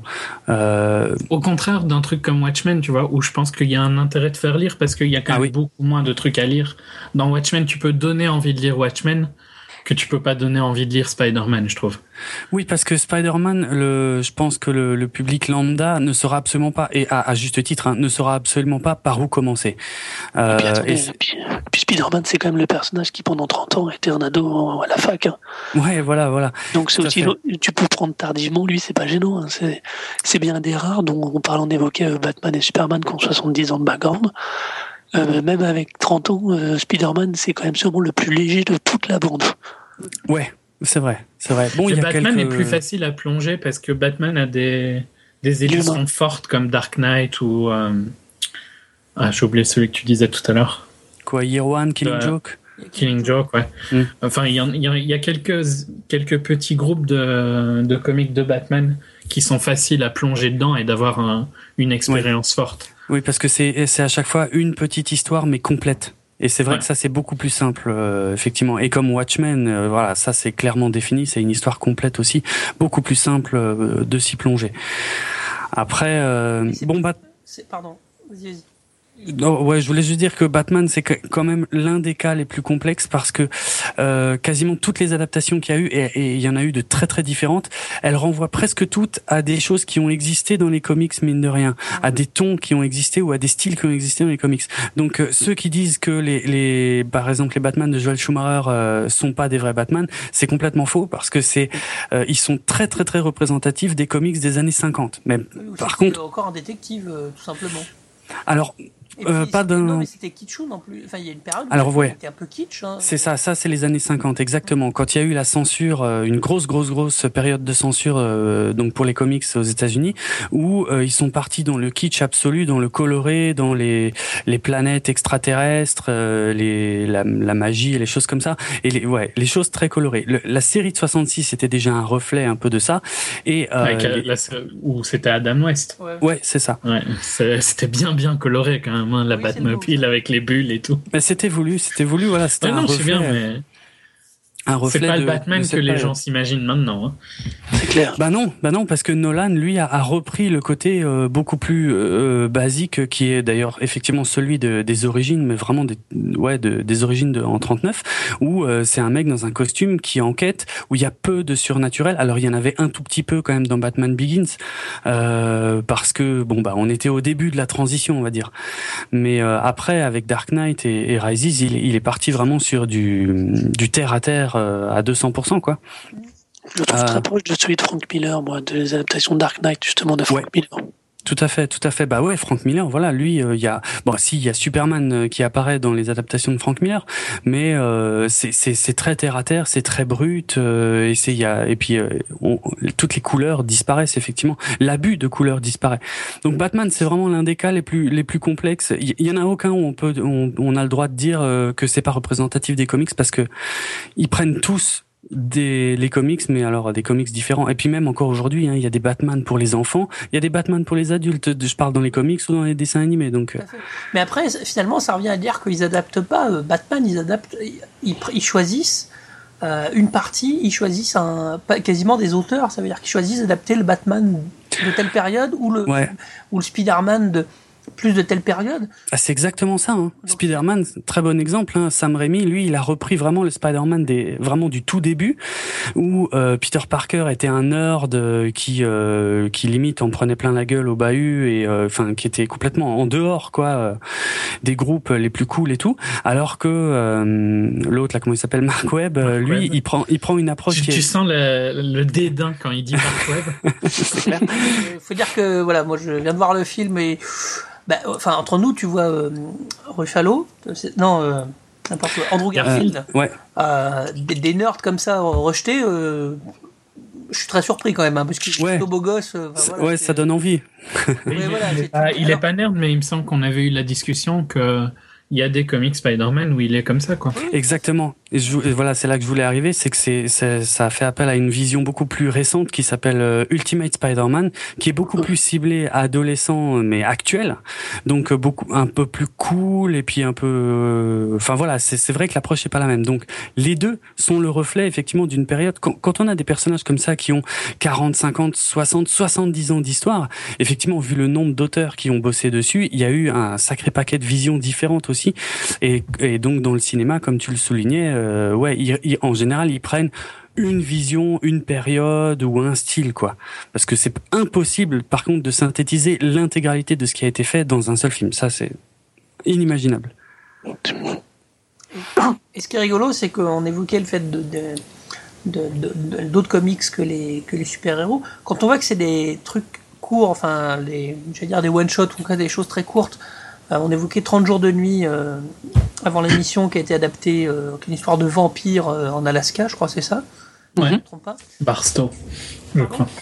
Je crois que la ville c'est Barstow. Voilà. on a évoqué. Barrow, pardon. Barrow. On a évoqué. Enfin, on, peut penser aussi à Sin City, qui est une forme de comics de Frank Miller, qui est à la fois des histoires et à la fois c'est vraiment le, sur l'univers. on voit que là ils vont beaucoup plus loin finalement euh, que ce que fait la, que ce que font les adaptations. Et là, on en revient à l'idée du grand public et du moins grand public. Euh, et je trouve ça bizarre parce que les comics, eux, ont avancé vers un, essayent d'avoir un, ton plus mature. Et là où les films, euh, les adaptations de comics presque régressent un petit peu dans le côté grand public. Il y a une régression mm. presque, je trouve, dans le dans le, dans le ton. Bah, le traitement d'Iron Man est vraiment très très très grand public à côté du, du personnage. Hein. Mm. de, de comics actuels, hein, ou même de il y a 5-6 ans. Hein. Et c'est limite pourtant le plus adulte de la phase 1. C'est dire. ah oui, mais c'est. C'est le plus edgy de la phase 1, en tout cas, c'est pas. Mais euh, voilà, ils ont. Donc je, je me dis qu'effectivement, le, les adaptations, euh, euh, maintenant, ils, ils, au contraire, ils séparent des, plus ça va, plus ils se séparent des comics, soit. Donc euh, est-ce qu'ils est qu se séparent des comics ou est-ce que c'est notre vision des comics qui fait qu'on ne regarde plus que les trucs sérieux dans les comics C'est plus du tout. Euh... Parce qu'ils en sortent toujours des, des comics euh... Spider-Man et tout ah ça, euh, basique, tu vois. C'est juste que tu les, tu les regardes pas trop parce que ça t'intéresse pas. Euh, et que tu regardes plus les comics sérieux. Oui. oui D'auteurs, tu vois. Je sais qu'il y a une série en cours de Spider-Man mais dans cette logique-là, si tu veux, moi je pense qu'honnêtement, ils sont. Tout à l'heure, j'évoquais le fait que ça fasse du reboot ou d'une version ultimate, mais version cinéma. Je pense très honnêtement que Marvel est en train de créer une ligne, euh, un reboot de ces, de ces univers, strictement adapté à l'écran au sens super large. Mhm.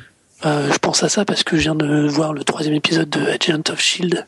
Euh, c'est typiquement le genre de produit euh, qui est sympa, qui se regarde en famille.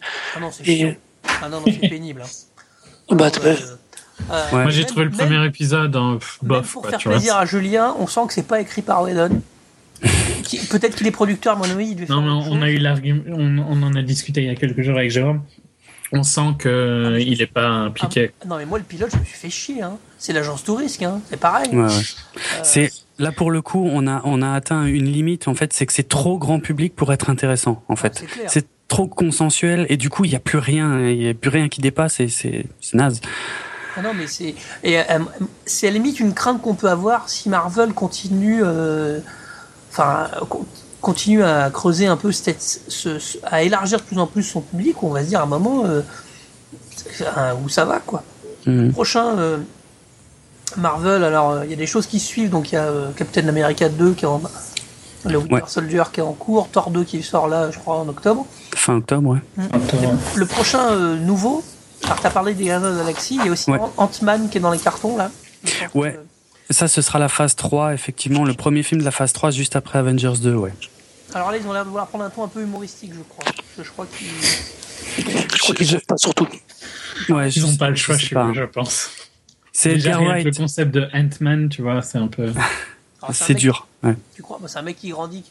Ouais, alors à mon avis, ils ont aussi. Euh, à l'origine, le personnage de Hank Pym était quelqu'un de très très torturé, hein, de très complexe. Euh, je, je, suis très moi, j'avais vu, il y avait eu un court métrage réalisé par je sais plus qui sur le sur Ant-Man qui était assez beau, qui jouait justement sur les variations de taille, qui posait justement pas un personnage particulièrement comique. L'univers était assez noir. Euh, moi, je pense honnêtement que Ant-Man il peut amener euh, bien bien plus de choses. Euh, justement, ils peuvent se permettre peut-être de repartir vers du plus sérieux, euh, puisqu'il arrive quand même que dans deux ans.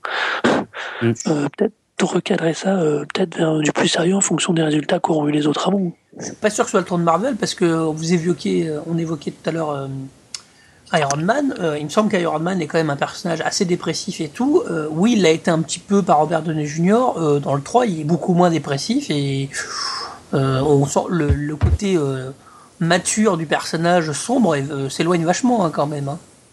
Ouais. Plus on avance, plus il s'éloigne. Hein. Ouais, il n'y a pas que ça qui s'éloigne, hein, moi je trouve. Il y a même euh, même les armures, même le côté super-héros qui s'éloigne euh, pour le coup. Le problème, bon, ma vision honnêtement de Marvel euh, pour l'instant, c'est qu'ils sont un peu les rois du monde et que du coup ça les met pas en danger et j'ai l'impression qu'ils risquent de tomber dans le travers de plus trop faire d'efforts en fait. C'est un peu le feeling par exemple que j'ai avec la, la série Agents of Shield quoi. Euh, parce que mine de rien, l'univers Marvel, donc uniquement hein, tout ce qui est phase 1, donc Avengers et Iron Man 3, à l'heure actuelle, c'est quand même devenu la quatrième plus grosse franchise cinématographique de tous les temps. Et, c'est ultra récent. Je veux dire, c'était en 2000, combien on a dit? 8, 6, euh, le premier Iron Man? 2008 Iron Man. C'est 2008, ouais. Le premier Iron Man, c'est seulement 2008, donc c'était il y a seulement 5 ans. Et en 5 ans, ils sont devenus la quatrième plus grosse franchise derrière James Bond, Star Wars et Harry Potter. C'est un truc de dingue. Et devant plein d'autres trucs, euh, ça me rend malade. Ouais, notamment euh, Batman, euh, Spider-Man, Rocky euh, et, j'en passe, il y en a tellement. Mais ouais, ouais, ouais, ouais. c'est vrai que c'est c'est assez impressionnant et mm.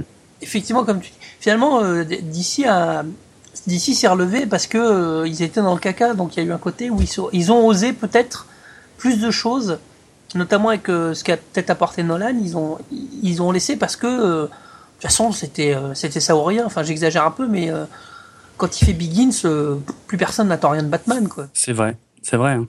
Il y a eu. il euh, laisse un petit peu euh, le personnage, quoi. Fais ce que tu veux. pas tant que ça. Hein.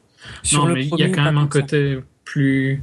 Oui, il est quand même beaucoup plus libre que que s'il avait été ailleurs, quoi. Ouais, ouais, c'est clair. Bah, je veux dire, par exemple, maintenant, euh, par exemple chez Marvel, vu qu'ils construisent un univers euh, qui est maintenant, qui doit se tenir de film en film, ouais, il y a un contrôle hyper strict sur ce qui est raconté dans chaque film, euh, ce qui n'était pas du tout le, jeu, le genre de pression auquel a dû faire face Nolan sur euh, Begin. Ça, ça c'est clair.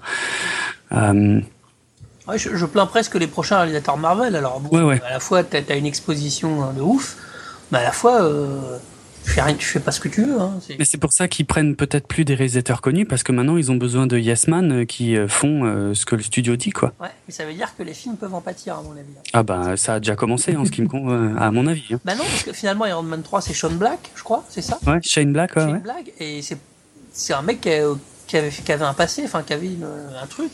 Alors à mon avis il, a été noyé dans le dans le truc quoi. Un peu. Un peu. Il y a un côté buddy movie hein, qu'on sent parce que c'était un peu le roi du buddy movie euh, dans les années 80, 90, mais mais c'est c'est quand même noyé euh, ouais, sous d'autres trucs euh, beaucoup plus grand public quoi. Ça me fait vraiment penser au parcours des réalisateurs autour des Star Wars. hein. C'est un peu la même logique. Bah oui. Richard Marquand arrive, il marque le terrain, il crée le film le, le plus référencé. Mm. Et après, bah, comme il faut entretenir le- la légende, entre guillemets, on balance que des Yes Man et même maintenant Non, c'est Kirchner le. le- le 2, Ouais, pardon, Marquant- Kirchner. C'est le 3. C'est Retour c'est déjà un Mhm. C'est un Ouais. qui, à qui Lucas dit, enfin Lucas lui fait ses storyboards, il recopie, enfin il fait les storyboards que lui fait Lucas. hein. Ouais, Lucas. Ouais, ils ont gardé quand même Whedon pour euh, Age of Ultron. Et euh, White, Oui. qui est pas quand même le réalisateur, euh, c'est un réalisateur qui a un style, donc c'est qu'il voulait quand même Pour quelque chose. Pour Ant-Man, c'est Edgar White. Ouais. Mm. Après là, le, le Thor 2, je sais pas qui fait le Thor 2, pas vu. C'est pas un réalisateur C'est très un connu. mec, hein. C'est un mec Alan qui fait surtout des séries. Ouais. En fait, il a fait des épisodes de Game of Thrones. C'est, je crois que c'est son principal fait d'armes. C'est- Il est surtout crédité pour ça. au moins il s'est filmé des mecs en jupette, c'est bien. Ça- ça- C'est déjà pas mal, mais je sais pas si ça suffira. C'est un mec qui vient de la télé, des séries, il a fait du Oz, hein, du Six Mm. Feet Under, du Deadwood, du Lost. Ouais, mais effectivement, à voir si bon, si- s'il va s'adapter au truc. Comme donc je pense que malgré, malgré ce que tu, enfin le côté euh, Marvel sur les rois du monde, oui, mais sauf que c'est quand on est euh, dans ces positions-là que parfois, Parce que quand on est en haut, qu'on qu'on descend. hein. oui, un peu. c'est Ah ouais ça, quoi. C'est, euh, et pour moi, Agent of Shield n'est pas un bon signe. hein. Enfin, c'est- clair. Agents of Shield qui, qui est en train de crash quand même assez violemment après son, dé- son gros départ. bah, Je pense qu'ils vont regretter la, le, le fait de l'avoir commandé déjà pour une deuxième saison. Quoi. Pour l'instant, avec Ils cet perdent un million épisode de par fer. semaine quand même à chaque fois. Ils perdent un, mi- un million par semaine? Ouais. Oh la vache, Mm. ouais, non. Enfin non, ils ont, ils étaient 12 puis 8, donc euh, bon là ils ont perdu 4 millions, mais ça c'est normal pour un premier. Oui. Mais puis euh, ouais, c'est passé de 8 à 7 quoi. Non mais vraiment, c'est chiant quoi. C'est, euh, Ouais.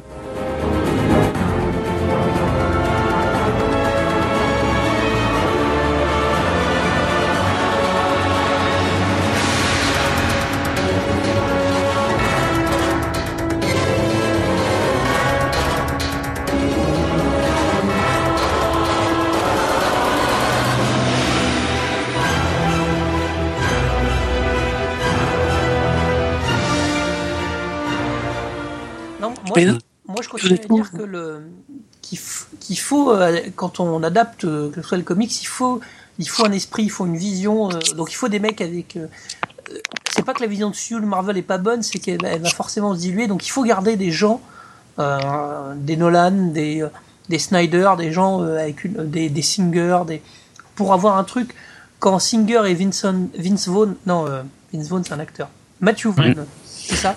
Ouais, mais tu vois, ouais. reprennent euh, X-Men après un, quand même un X-Men 3 qu'ils avaient donné à Brett Ratner quand même hein, qui est euh, quand même un peu euh, c'est Un peu. c'est un peu mou du genou hein, voilà C'est de la merde. C'est Ouais. beaucoup quoi. ouais non mais euh, ça a perdu tout son côté épique euh, tout son Ouais. côté truc Euh, quand quand Singer reprend la production et euh, Matthew Vaughn la la réal. réalisation euh, le futur past il marche très très bien et de garder cette Mm. euh, cette équipe là donc je pense qu'il faut qu'ils gardent ces trucs là parce que euh, ce qu'on dit une adaptation c'est d'abord une vision de d'un- une vision d'un mec aussi qui doit y mettre son truc sinon ça donne quelque chose de générique et de euh, Ouais.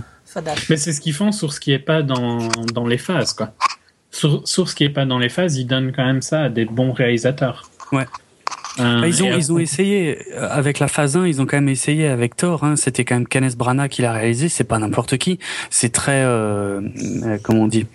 Euh, Shakespearien, c'est un c'est un acteur réalisateur euh, très Shakespearien et c'était quand même foireux au final quoi. ouais c'est pas euh, Marche pas à tous les coups. ça marche pas à tous les coups non c'est vrai À l'inverse, Ouais. le Captain America First Avenger que personne n'attendait, réalisé par Joe Johnston, qui est quand même pas n'importe qui, même Non. s'il n'a pas l'aura d'un Kenneth Branagh, et ben lui, il fait un carton plein. Le film est Ouais.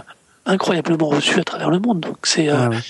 on est, euh, Pourtant, en, en personnage casse-gueule Captain America ça se pose là Mais Ah oui, grave. ça, je suis bien d'accord. Exactement. le mec qui a le, qui a le drapeau étoilé sur le, sur le bouclier pour le, pour le faire digérer euh, actuellement sans, sans en faire un, un truc patriotique euh, absolument dégueulasse euh, comme en faisait Chuck Norris dans les années 60-80 euh, ben, pas mal alors effectivement ils l'ont placé euh, dans les années 50 c'est une facilité Mm. mais du coup il reste euh, En succès, par contre, ça marche beaucoup moins. hein. Succès critique, mais beaucoup moins. Ah si, c'est Ouais, 100 ouais. millions de moins. Ça reste un personnage très anglo-saxon et très très très américain. En France, euh, Ouais. le Captain America, C'est dur. Ouais. Il y a- il y a America dans le nom, quoi. Ouais, C'est vraiment Iron Man qui marche le mieux en matière de public. Ça Ouais. reste, euh, il est jaune et rouge.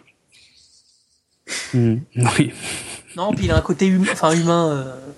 enfin, ce que je dis, moi, le... y compris à l'adaptation de Thor, qui était, moi je trouve pas, mal, effectivement, elle n'est pas sans défaut. Mais filmer Thor, enfin le costume de Thor, faut, faut- c'est c'est ce que je disais tout à l'heure sur les personnages d'ici.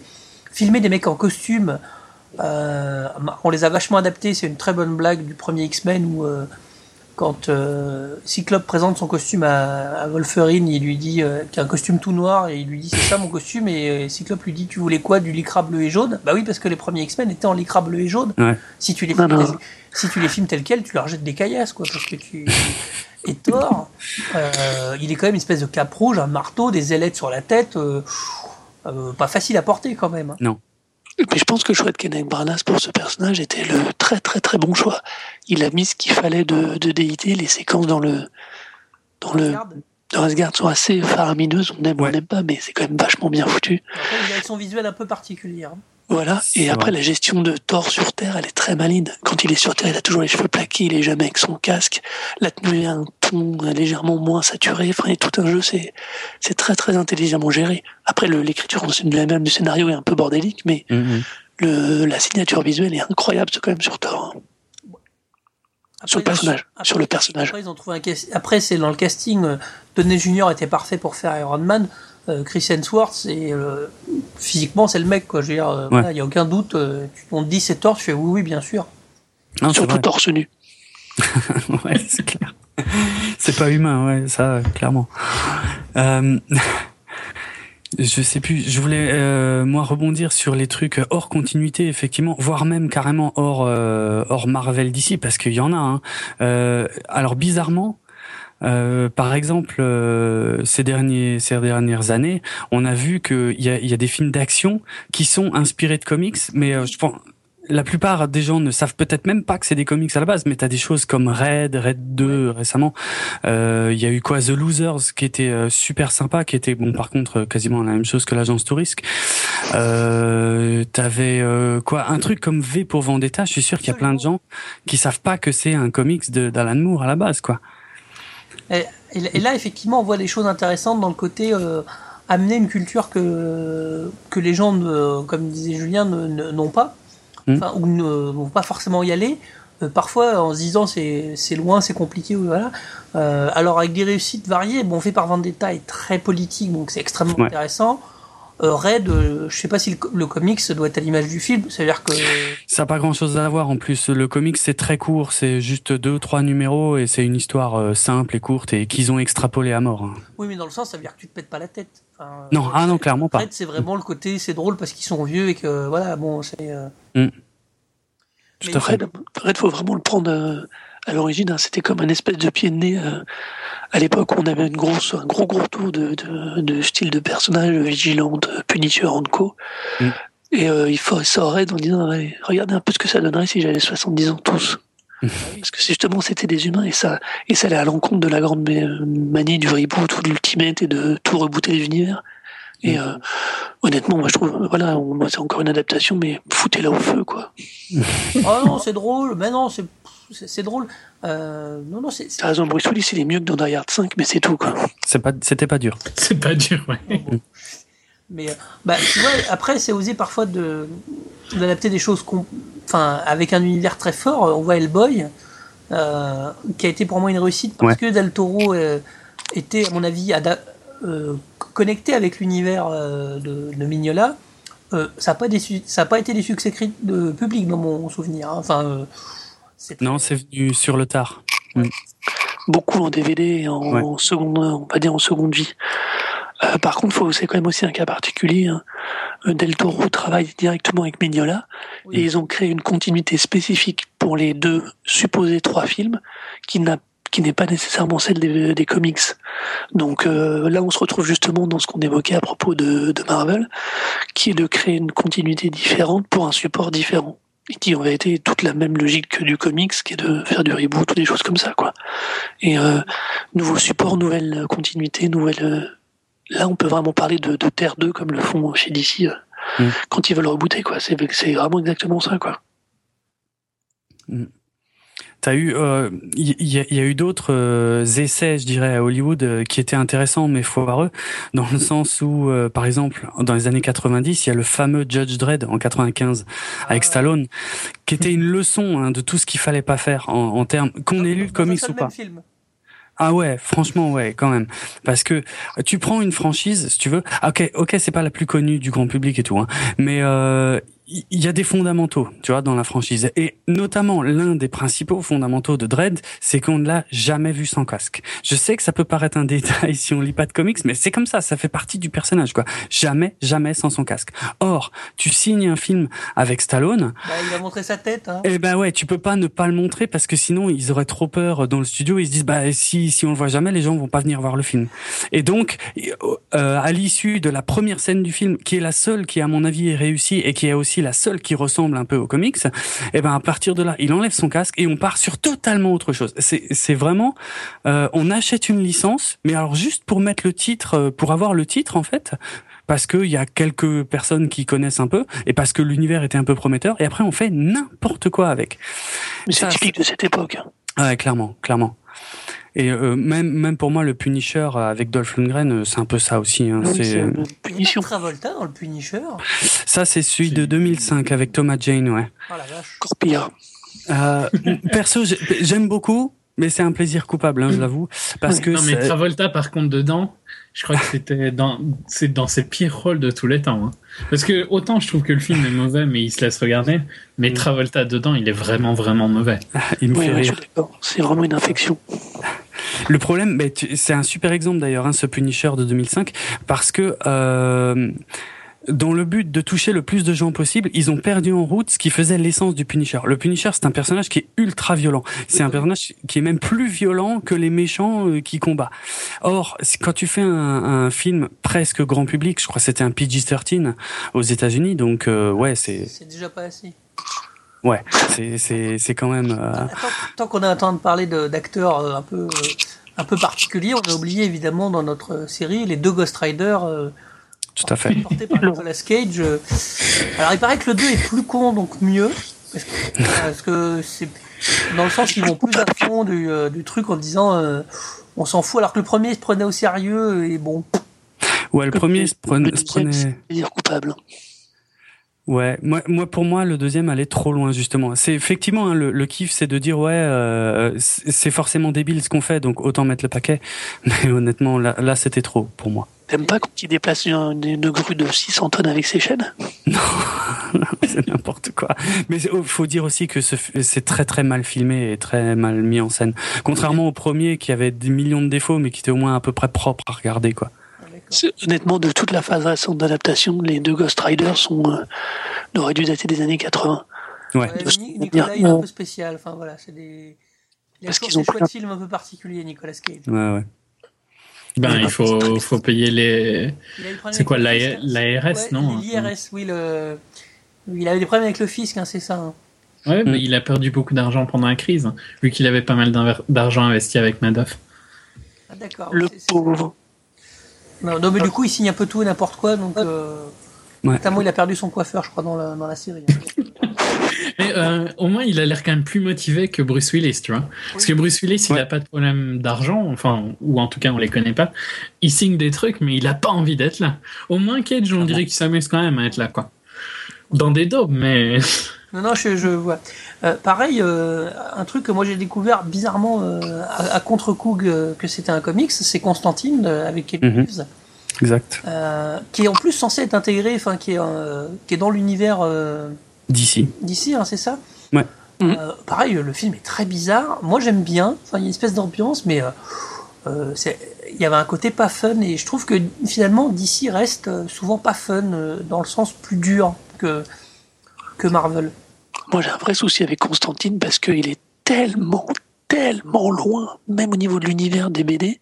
Ouais. Ils, ont, ils ont repris euh, trois, quatre grandes lignes, une, une idée directrice, et puis ils ont réadapté ça que j'ai beaucoup de mal à le voir dans la dans Blazer, l'univers la d'ici. C'est ça. hein Ouais, c'est le Bla- le Blazer. Ouais. C'est j'ai du beaucoup de mal. Moi, je à part le nom du personnage et son son pouvoir, tout le reste est tellement différent que j'ai vraiment euh, beaucoup beaucoup de mal moi, avec ça. Alors là, Dans les bonnes idées des années 90, on a vu un Spawn, je crois, qui était un truc assez. euh, Ouais.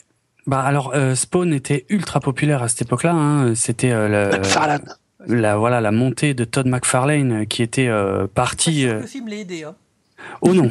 Mais le film, heureusement, il est pas, il est venu. euh, c'était plus une conséquence, tu vois. C'était pas une aide.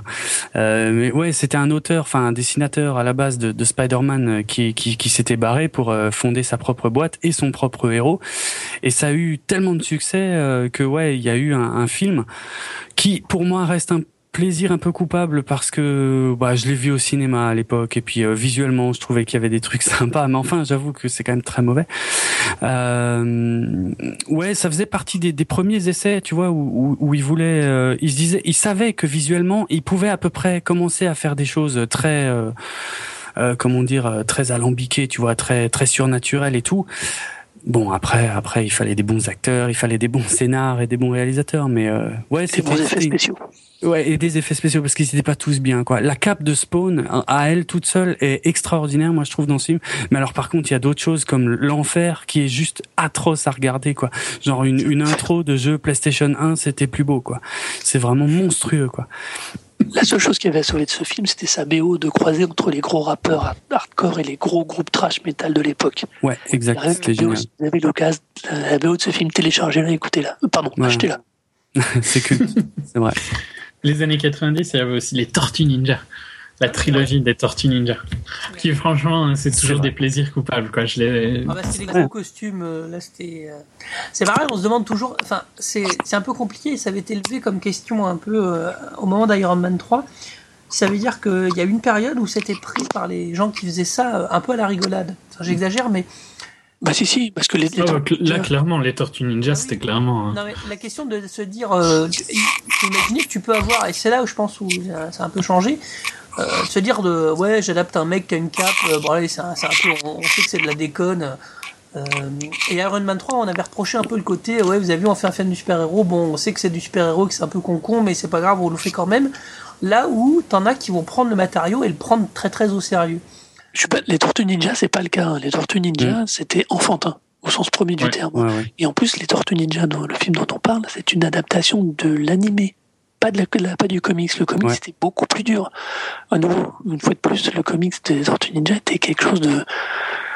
Enfin, vraiment différent, de, avec une ambiance un peu plus noire. Shredder était vraiment plus violent. Il y avait. euh, c'était vraiment pas du tout l'ambiance enfantine qu'on a euh, dans, le, c'est, euh, dans les films et dans la série animée. hein. Ouais, ouais, non, mais j'ai jamais lu les, les comics de Tortue Ninja, mais c'est vrai que la trilogie des années euh, 90 c'était vachement euh, pour les enfants, quoi. Bah oui, Mm. Mais par contre, je trouve toujours que c'est fun. Ah oui, mais parce qu'il y a une partie où euh, il y a encore, je pense, enfin, c'est nouveau. Alors, euh, c'est nouveau le fait que ce, ce type de, de film entre guillemets ou de d'histoire attire des, des gens. Euh, euh, T'as encore des gens qui disent que oui, l'histoire de super-héros, c'est pour les, les, les 15-18. tu vois. Enfin, je caricature, mais ouais. c'est nouveau que c'est parce qu'il y a eu les trentenaires d'ailleurs que c'est devenu des, des, des succès euh, euh, publics. Hein. Enfin, que c'est devenu, ça a rapporté autant d'argent, c'est parce que le public s'est élargi entre guillemets aussi. Mm. hein. On disait que les, les, les studios avaient volontairement élargi le public, mais le public s'est élargi euh, volontairement. Euh, il serait pas venu forcément à nos, à, nos, à à nos parents à 30 ans de regarder ce que nous on regarde quand on a 30 ans. Enfin, tu vois, il y a une espèce de. C'est vrai. Bah, il y a le côté qu'on a grandi avec, et euh, Bah, ceux voilà. qui sont jeunes maintenant, ben, grand... les voient aussi, donc il y a le double public, quoi. Il y a nous parce qu'on a... on est vieux, euh, enfin on devient plus vieux. Euh, de... Mais c'est aussi, ça- va avec tout le mouvement. euh, c'est de la même logique que l'avènement de la culture geek, euh, avec Ouais, ce bah, terme qui est devenu très galvaudé. Euh, c'est c'est la même logique. C'est normal que du coup ces films soient traités et soit finalement on retrouve une telle audience. Après, Encore on, on, est- on parle bien des films, mais vraiment pas des comics. Ça, les, les films obtiennent une immense audience, ce qui est vraiment pas le cas des comics. hein. Donc, euh, je, je sais vraiment, j'ai vraiment, euh, comme on disait en, en ouverture, hein, c'est vraiment une question de est-ce que c'est vraiment des adaptations? Est-ce que c'est pas plutôt un retraitement des univers pour élargir leur public ou pour recréer une nouvelle continuité, euh, comme par exemple dans le cas d'Hellboy, quoi? Je, Moi, je, dis, hein, je cache pas mon, je cache pas mon plaisir. La phase 1 m'a rempli de bonheur. Mais il y a des moments où je me, je me ressortais d'un visionnage en me disant mais putain pourquoi euh, je crois qu'il faut aller les voir. Euh. Pourquoi ils ont pas mis Hulk comme ça? Le seul qui, sur lequel je me suis dit, mais qu'est-ce qu'ils ont foutu vraiment ça Iron Man 3 Mais ça, c'est personnel. Mm. J'ai du mal avec le mandarin, quoi. Mais c'est ce que j'ai dit à Jérôme quand on avait fait notre critique d'Iron Man 3, c'est qu'il faut pas aller les voir en espérant retrouver le comic, quoi. Faut aller les voir comme films qui se sont inspirés du comic et, et je pense que tu les apprécies quand tu les vas, les voir comme ça. Si t'attends quelque chose, tu seras jamais content de ce que tu reçois. Honnêtement, j'attends pas moi. Je suis bah, très ce que disait Jérôme, il y a tellement de, c'est tellement dense comme, enfin, il y a une tellement, euh, il y a tellement de trucs au début, enfin, Jérôme et Arnaud, euh, que euh, moi, je suis, plutôt d'accord avec Julien. C'est-à-dire que c'est un côté, euh, faut se moquer un peu de, l'origine. Ça veut dire qu'il faut pas se poser des questions. Si, enfin, euh, faut, pas se poser de questions. Moi, ça me, moi, je, moi, pour moi, c'est une adaptation parce qu'ils puissent dans un univers. Après, ils en font un peu ce qu'ils veulent, quoi. Il y a, y a, pas de limite pour vous euh, là-dedans? Parce que mais c'est difficile en fait parce que tu vas, c'est en fonction de tes affinités avec, tu vois. Il y a des adaptations de romans et tout ça qui vont t'énerver parce que t'es fan du roman. Et il y en a d'autres où tu vas rien en avoir à foutre. C'est la même chose pour les comics. Oui, si ça dépend. Si tu ultra fan, si tu connais et que t'es ultra fan, ça va te déranger. Ouais, mais euh, moi, il y a quand même quelque chose qui, euh, ce, qui, ce qui me pose problème en fait, c'est vraiment au niveau moral. Alors effectivement, je vais peut-être trop loin en parlant de morale dans ces cas-là, mais euh, quand euh, effectivement Arnaud euh, non, pardon, je crois que c'est Laurent plutôt qui euh, dit que ce sont presque de nouveaux univers qui sont développés pour le cinéma. Moi, je suis totalement d'accord avec ça. Quand je prends, je reprends Batman parce que c'est celui que je connais le mieux. Euh, vu tous les auteurs qui se sont succédés, tous les styles qui se sont succédés, ça me choque pas quand à chaque fois qu'un nouveau réalisateur prend le truc en main, il apporte aussi sa patte, tu vois. Donc ça, ça, il y a pas de problème. Tant que ça respecte l'esprit, même si on va changer deux trois petits trucs à droite à gauche, si ça respecte l'esprit et si tu retrouves des choses que tu connais des comics et, et, que le grand public ne verra pas parce qu'il les connaît pas, ça passe, ça passe pour tout le monde. Mais t'as pas le droit de violer l'esprit d'un personnage comme tu le fais avec le mandarin. Ça, t'as pas le droit, quoi. Je veux dire, tu, tu peux pas faire l'exact contraire de ce qui est dans les comics. Euh, pour moi, la liberté s'arrête à ce niveau-là, quoi. Clairement. Mais je vais continuer. Attends, je vais continuer. je vais monter le truc. C'est que tu peux adapter un roman euh, où t'as pas la notion de série. Le problème du mm. comic, c'est qu'il pose un univers tellement large que oui, tu peux l'adapter, tu peux t'en inspirer, mais il y a un moment ou un autre où il faut quand même établir des canons et les respecter. Et le, le coup du, euh, du mandarin, c'est pour moi, c'est caractéristique, quoi. C'est, euh, y a, ça, c'est le, le, truc de trop. Autant avant, ils avaient pu faire ce qu'ils voulaient avec euh, les méchants d'Antor, avec Loki, qui est quand même un poil euh, n'importe nawak, ou même avec le, avec euh, ce qu'ils font avec les, le méchant d'Avenger, de, le Skrull et tout ça. Euh, ils peuvent en faire un peu ce qu'ils veulent. Ça me gêne pas. Mais ce qui aller au-delà d'un certain point, euh, c'est ce que permet les comics, mais ce que permet pas une adaptation de roman, mais aller jusqu'au point de dénaturer à ce point un personnage, comme le mandarin, je trouve que eh ben, c'est pas rendre hommage, c'est mm. plus inspiré, c'est faire n'importe quoi. Et c'est du coup plus alimenter l'univers tel qui, euh, la logique d'univers parallèle ou secondaire. Moi, pour revenir sur le mandarin, euh, je n'ai pas trouvé le euh, ce qui m'a fait, ce qui m'ennuyait dans, dans, Iron Man 3, c'est pas le mandarin. Alors le twist est très très très osé. Je trouve qu'à la rigueur, ce qui m'a fait chier, c'est que le, du coup, le, second méchant est pas efficace non plus. Euh, comme dit Pierce. Ouais. Est pas efficace non plus. Le twist en lui-même, c'est vrai que je savais parce que pour en discuter avec Arnaud que le mandarin était un, normalement un vrai personnage dangereux, enfin un vrai euh, même dans les animés d'ailleurs pour les enfants, euh, le personnage du mandarin existe et il est plus dur que ça. Après moi je bon ouais euh, c'est possible mais c'est pas très très grave quoi. Ça me ça me Pareil que toi. De la même manière que, dans le c'est pour ça que le Hulk d'Angly moi le faire il affronte son père qui est une espèce d'énergie électrique à la fin moi ça me gêne pas si ça porte le, le sujet mais je c'est pas grave quoi. C'est pas enfin, moi moi je tant pis même si, et c'est le pire, c'est que même si je le sais, euh, voilà, on prend les Spider-Man, il me semble que Harry Osborn euh, euh, va être le bouffon vert, va être ami. Alors ça, c'est un peu dans le truc, mais c'est pas grave non plus. Voilà, c'est vraiment moi l'essentiel, c'est qu'ils arrivent à réussir un, film dynamique et enfin souvent c'est ça. Et pour faire du cinéma, t'es obligé de trancher, t'es obligé de couper, donc tu dois garder l'essentiel. Alors de temps en temps, ils osent des trucs. Je te dis, moi le mandarin, c'est pas ce qui m'ennuyait, mais bon, mais c'est juste un constat par rapport à une, à une attitude. Hein. C'est pas. Euh, mm. C'est ça, c'est juste le point de trop. Et le, c'est paradoxalement le Hulk d'Angly, euh, même s'il prenait un autre angle, il respectait l'origine du personnage qui est le docteur Banner, qui lui, lui tout seul prend un risque sur une expérimentation et se retrouve Hulk. Tu vois, même si les, causes étaient différentes, il y avait quand même une logique qui respectait l'univers.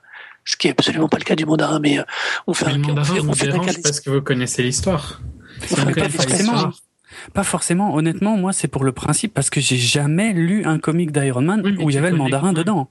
Tu connais, mais tu connais qu'il est censé être méchant. Oui, bien sûr, ouais. Donc ça te dérange que ça soit pas respecté. Bah moi, ça me dérange pas. Et c'est pas Iron Man a des problèmes, mais c'est pas pour moi un des problèmes d'Iron Man. C'est pas ça. C'est mais encore une fois, c'est en fonction de ton affinité avec euh, le, ta connaissance de du, de l'histoire du film, quoi. Mais à ce moment-là, euh, si j'élargis alors le, le débat, quel est l'intérêt d'adapter si c'est pour euh, pour violer complètement l'esprit du truc? Autant faire quelque chose d'original à ce moment-là. Tu peux faire ce que tu veux, c'était perso. Ah, mais ils ont envie de s'inspirer du monde quand même et de prendre quelques idées, mais ils sont pas obligés de suivre tout. Ah, c'est vrai quand je vois le pour, pour, pour, presque soutenir un peu Jérôme, même si euh, parle moins, c'est vrai que si tu prends des œuvres plus c'est ça aussi, le, en fonction de ce que tu adaptes, tu prends des œuvres plus euh, canoniques. Je vais prendre mm. un exemple au pif, évidemment, Le Seigneur des Anneaux. Le moindre changement a été euh, le, pauvre Peter Jackson, il a pris des foudres sur, sur des ah conneries en plus, mais sur des Ah, mais il y, a des trucs dans Le Seigneur des Anneaux que j'arriverai pas à regarder le deuxième de la trilogie. Hein. J'ai oublié le nom. Tellement, je trouve qu'il a les deux tours, je trouve qu'il a, il a rajouté des trucs bah, qui sont inacceptables, tu vois. Et franchement, ça me dégoûte de regarder le film. Voilà. Or moi, je l'ai écouté, euh, moi je l'ai écouté en, en, commentaire et tout. Il explique et, et moi ça me, je, ça me gêne pas du tout dans le sens où l'objectif et c'est ça pour moi le l'objectif de Warner ou de, de pardon, oui, de Warner euh, ou des, des films, c'est de faire des films efficaces.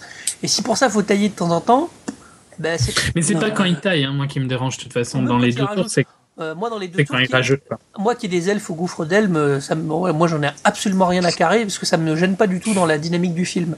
Et pour moi, euh, les, les, comics, c'est ça. Dans le sens où on est dans un autre, dans un autre média. C'est-à-dire que le média, euh, cinéma, impose des règles très différentes. S'il faut faire des twists, voilà, pourquoi pas? Donc voilà, moi je suis pas, je, je regarde pas. J'attends des, j'attends des bons, j'attends des bons films. Et euh, après, euh, et dans un univers qui me plaît, parce que moi l'univers du super-héros me plaît. Après, euh, bon, c'est que pas qu'ils fassent ce qu'ils veulent, mais en tout cas, qui, je suis d'accord avec toi, Jérôme, pour qu'ils gardent l'esprit. Mmh. Mais pour moi, le fait que le mandarin soit, soit pas un gros méchant est pour moi pas un problème d'esprit. C'est plus dans l'esprit, je te dis, par exemple pour Iron Man 3, de, de je trouve de, prise en ridicule ou de distance avec le monde que je trouve pas que je trouve pas pertinent. Il faut qu'ils gardent le même univers de soit on se prend au sérieux, soit on se prend pas au sérieux. Quoi. Oui, il y a aussi ça comme problème, effectivement. Ouais, mais dans le cadre d'une adaptation, moi je trouve que c'est quand même le respect à l'univers qui doit primer. Euh. Ouais, ouais. Après, euh, ce que tu reproches, euh, on, on va peut-être pas trop l'évoquer parce que là on pourrait partir vraiment des heures sur le Seigneur des Anneaux, mais mm. moi je comprends les choix scénaristiques et ils ne dénaturent pas l'univers. Ils changent l'histoire, mais ils ne dénaturent pas l'univers. Alors qu'à l'inverse, la modification du statut, on va dire, pour être poli, du mandarin, elle change l'univers de Stark. Parce que le mandarin, c'est le méchant de référence normalement de Tony Stark. Il a été créé en même, quasiment en même temps qu'Iron Man. Euh, c'est lui qui va vraiment lui pousser euh, le très très loin le personnage de Stark. Et euh, enfin, c'est pour ça, si tu veux, c'est pas, c'est, ils pouvaient faire un twist euh, scénaristiquement, ils peuvent construire ça comme ils veulent, mais c'est juste c'est une manière de de traiter l'univers avec laquelle je suis pas d'accord. Mais je comprends votre critique. Hein. c'est juste que. Pardon, vas-y, euh, Julien. Non, non, mais je comprends leur critique. C'est juste que moi, j'ai pas eu ce feeling-là dans le sens où j'ai été voir Iron Man euh, vierge de connaissances sur euh, le comic. Oh, une vierge. Oui. on, va se rapprocher doucement de la, fin de l'émission. D'ailleurs, on s'aperçoit qu'ils ont des problèmes de twist parce qu'on voit que le twist de Rises aussi a posé beaucoup de problèmes. Ouais. Le twist final, on voit que c'est pas là où ils sont le plus intéressants.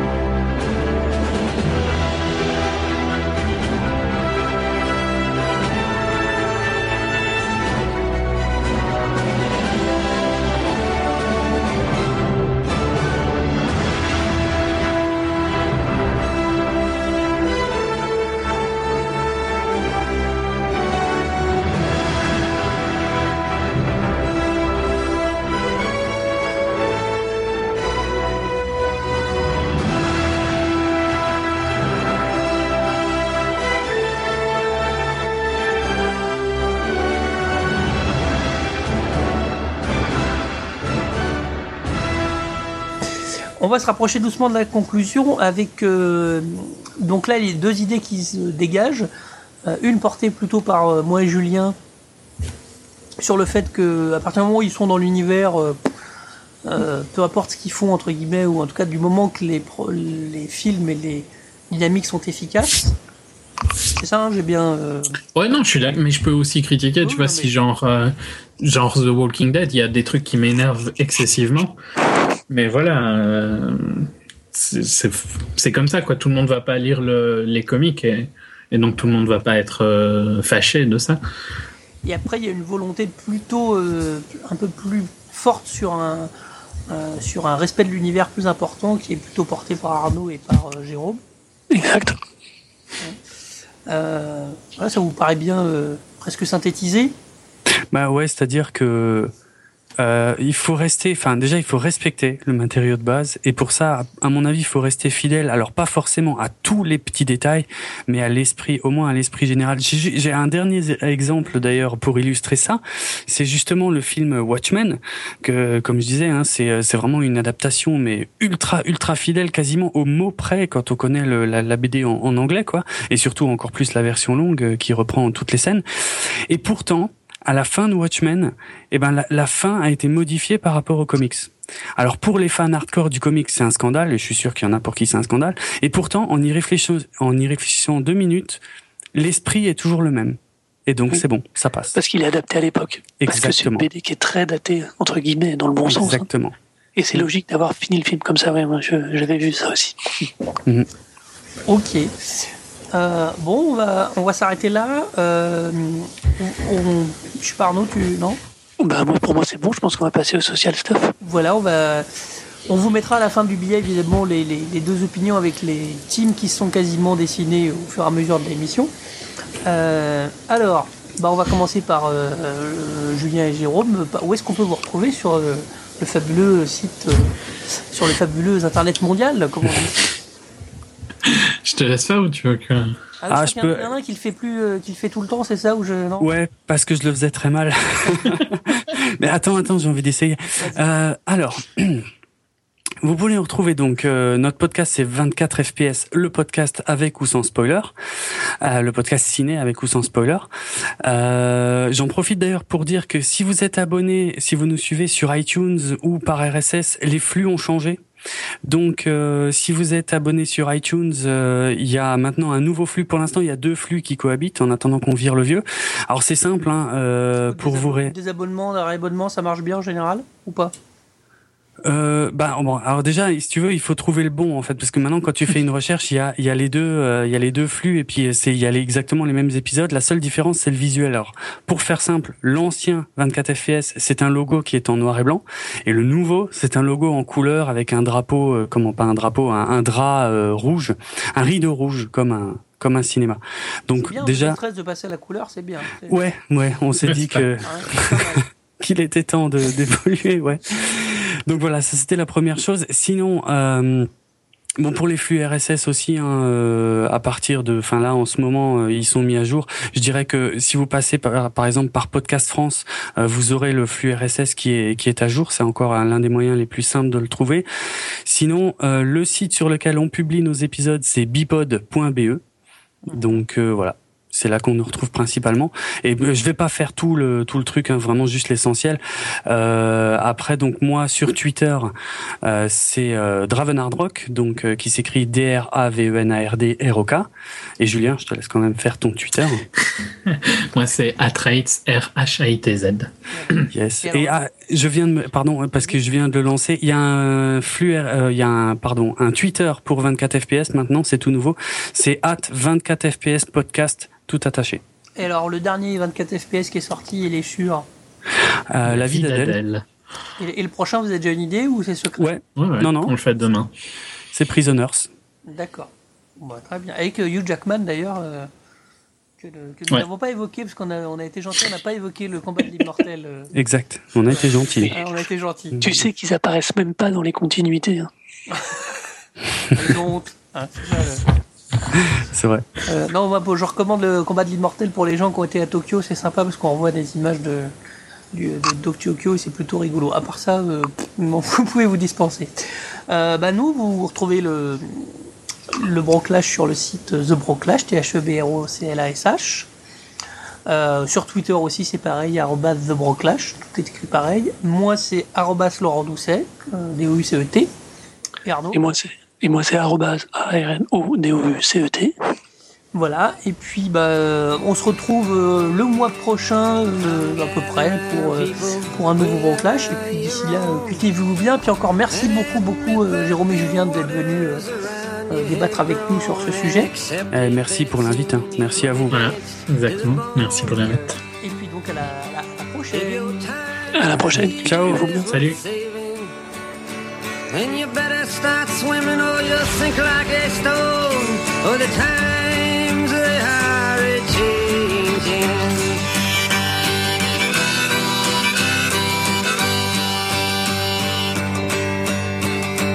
Some writers and critics who prophesize with your pen. And keep your eyes wide, the chance won't come again. And don't speak too soon, for the wheel's still in spin. And there's no telling who that it's naming. Was the loser now will be later to win. For the times they are changing.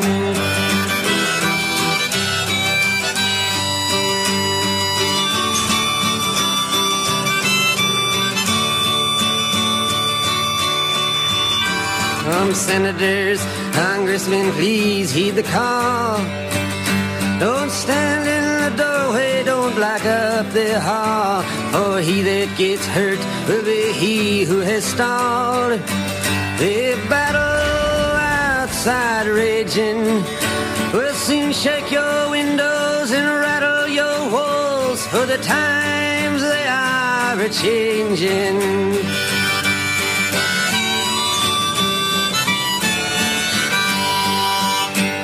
Our mothers and fathers throughout the land. And don't criticize what you can't understand. Your sons and your daughters are beyond your command. Your old road is rapidly aging. Please get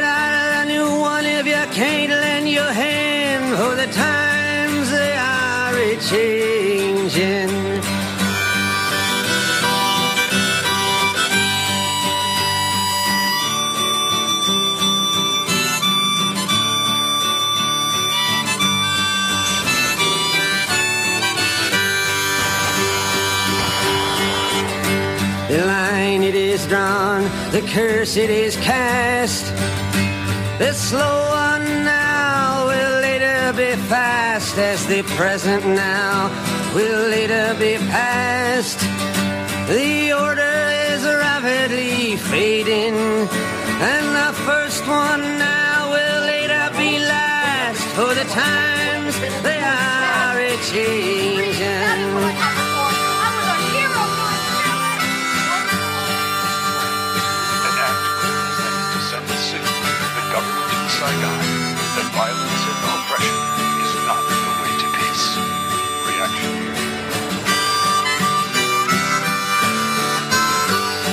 Senators, congressmen, please heed the call. Don't stand in the doorway, don't block up the hall. For he that gets hurt will be he who has stalled. The battle outside raging will soon shake your windows and rattle your walls. For the times they are a changing.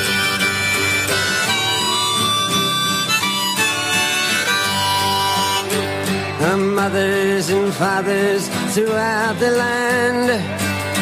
And don't criticize what you can't understand. Your sons and your daughters are beyond your command. Your old road is rapidly aging. Please get out of the new one if you can't lend your hand. For the times they are a changing.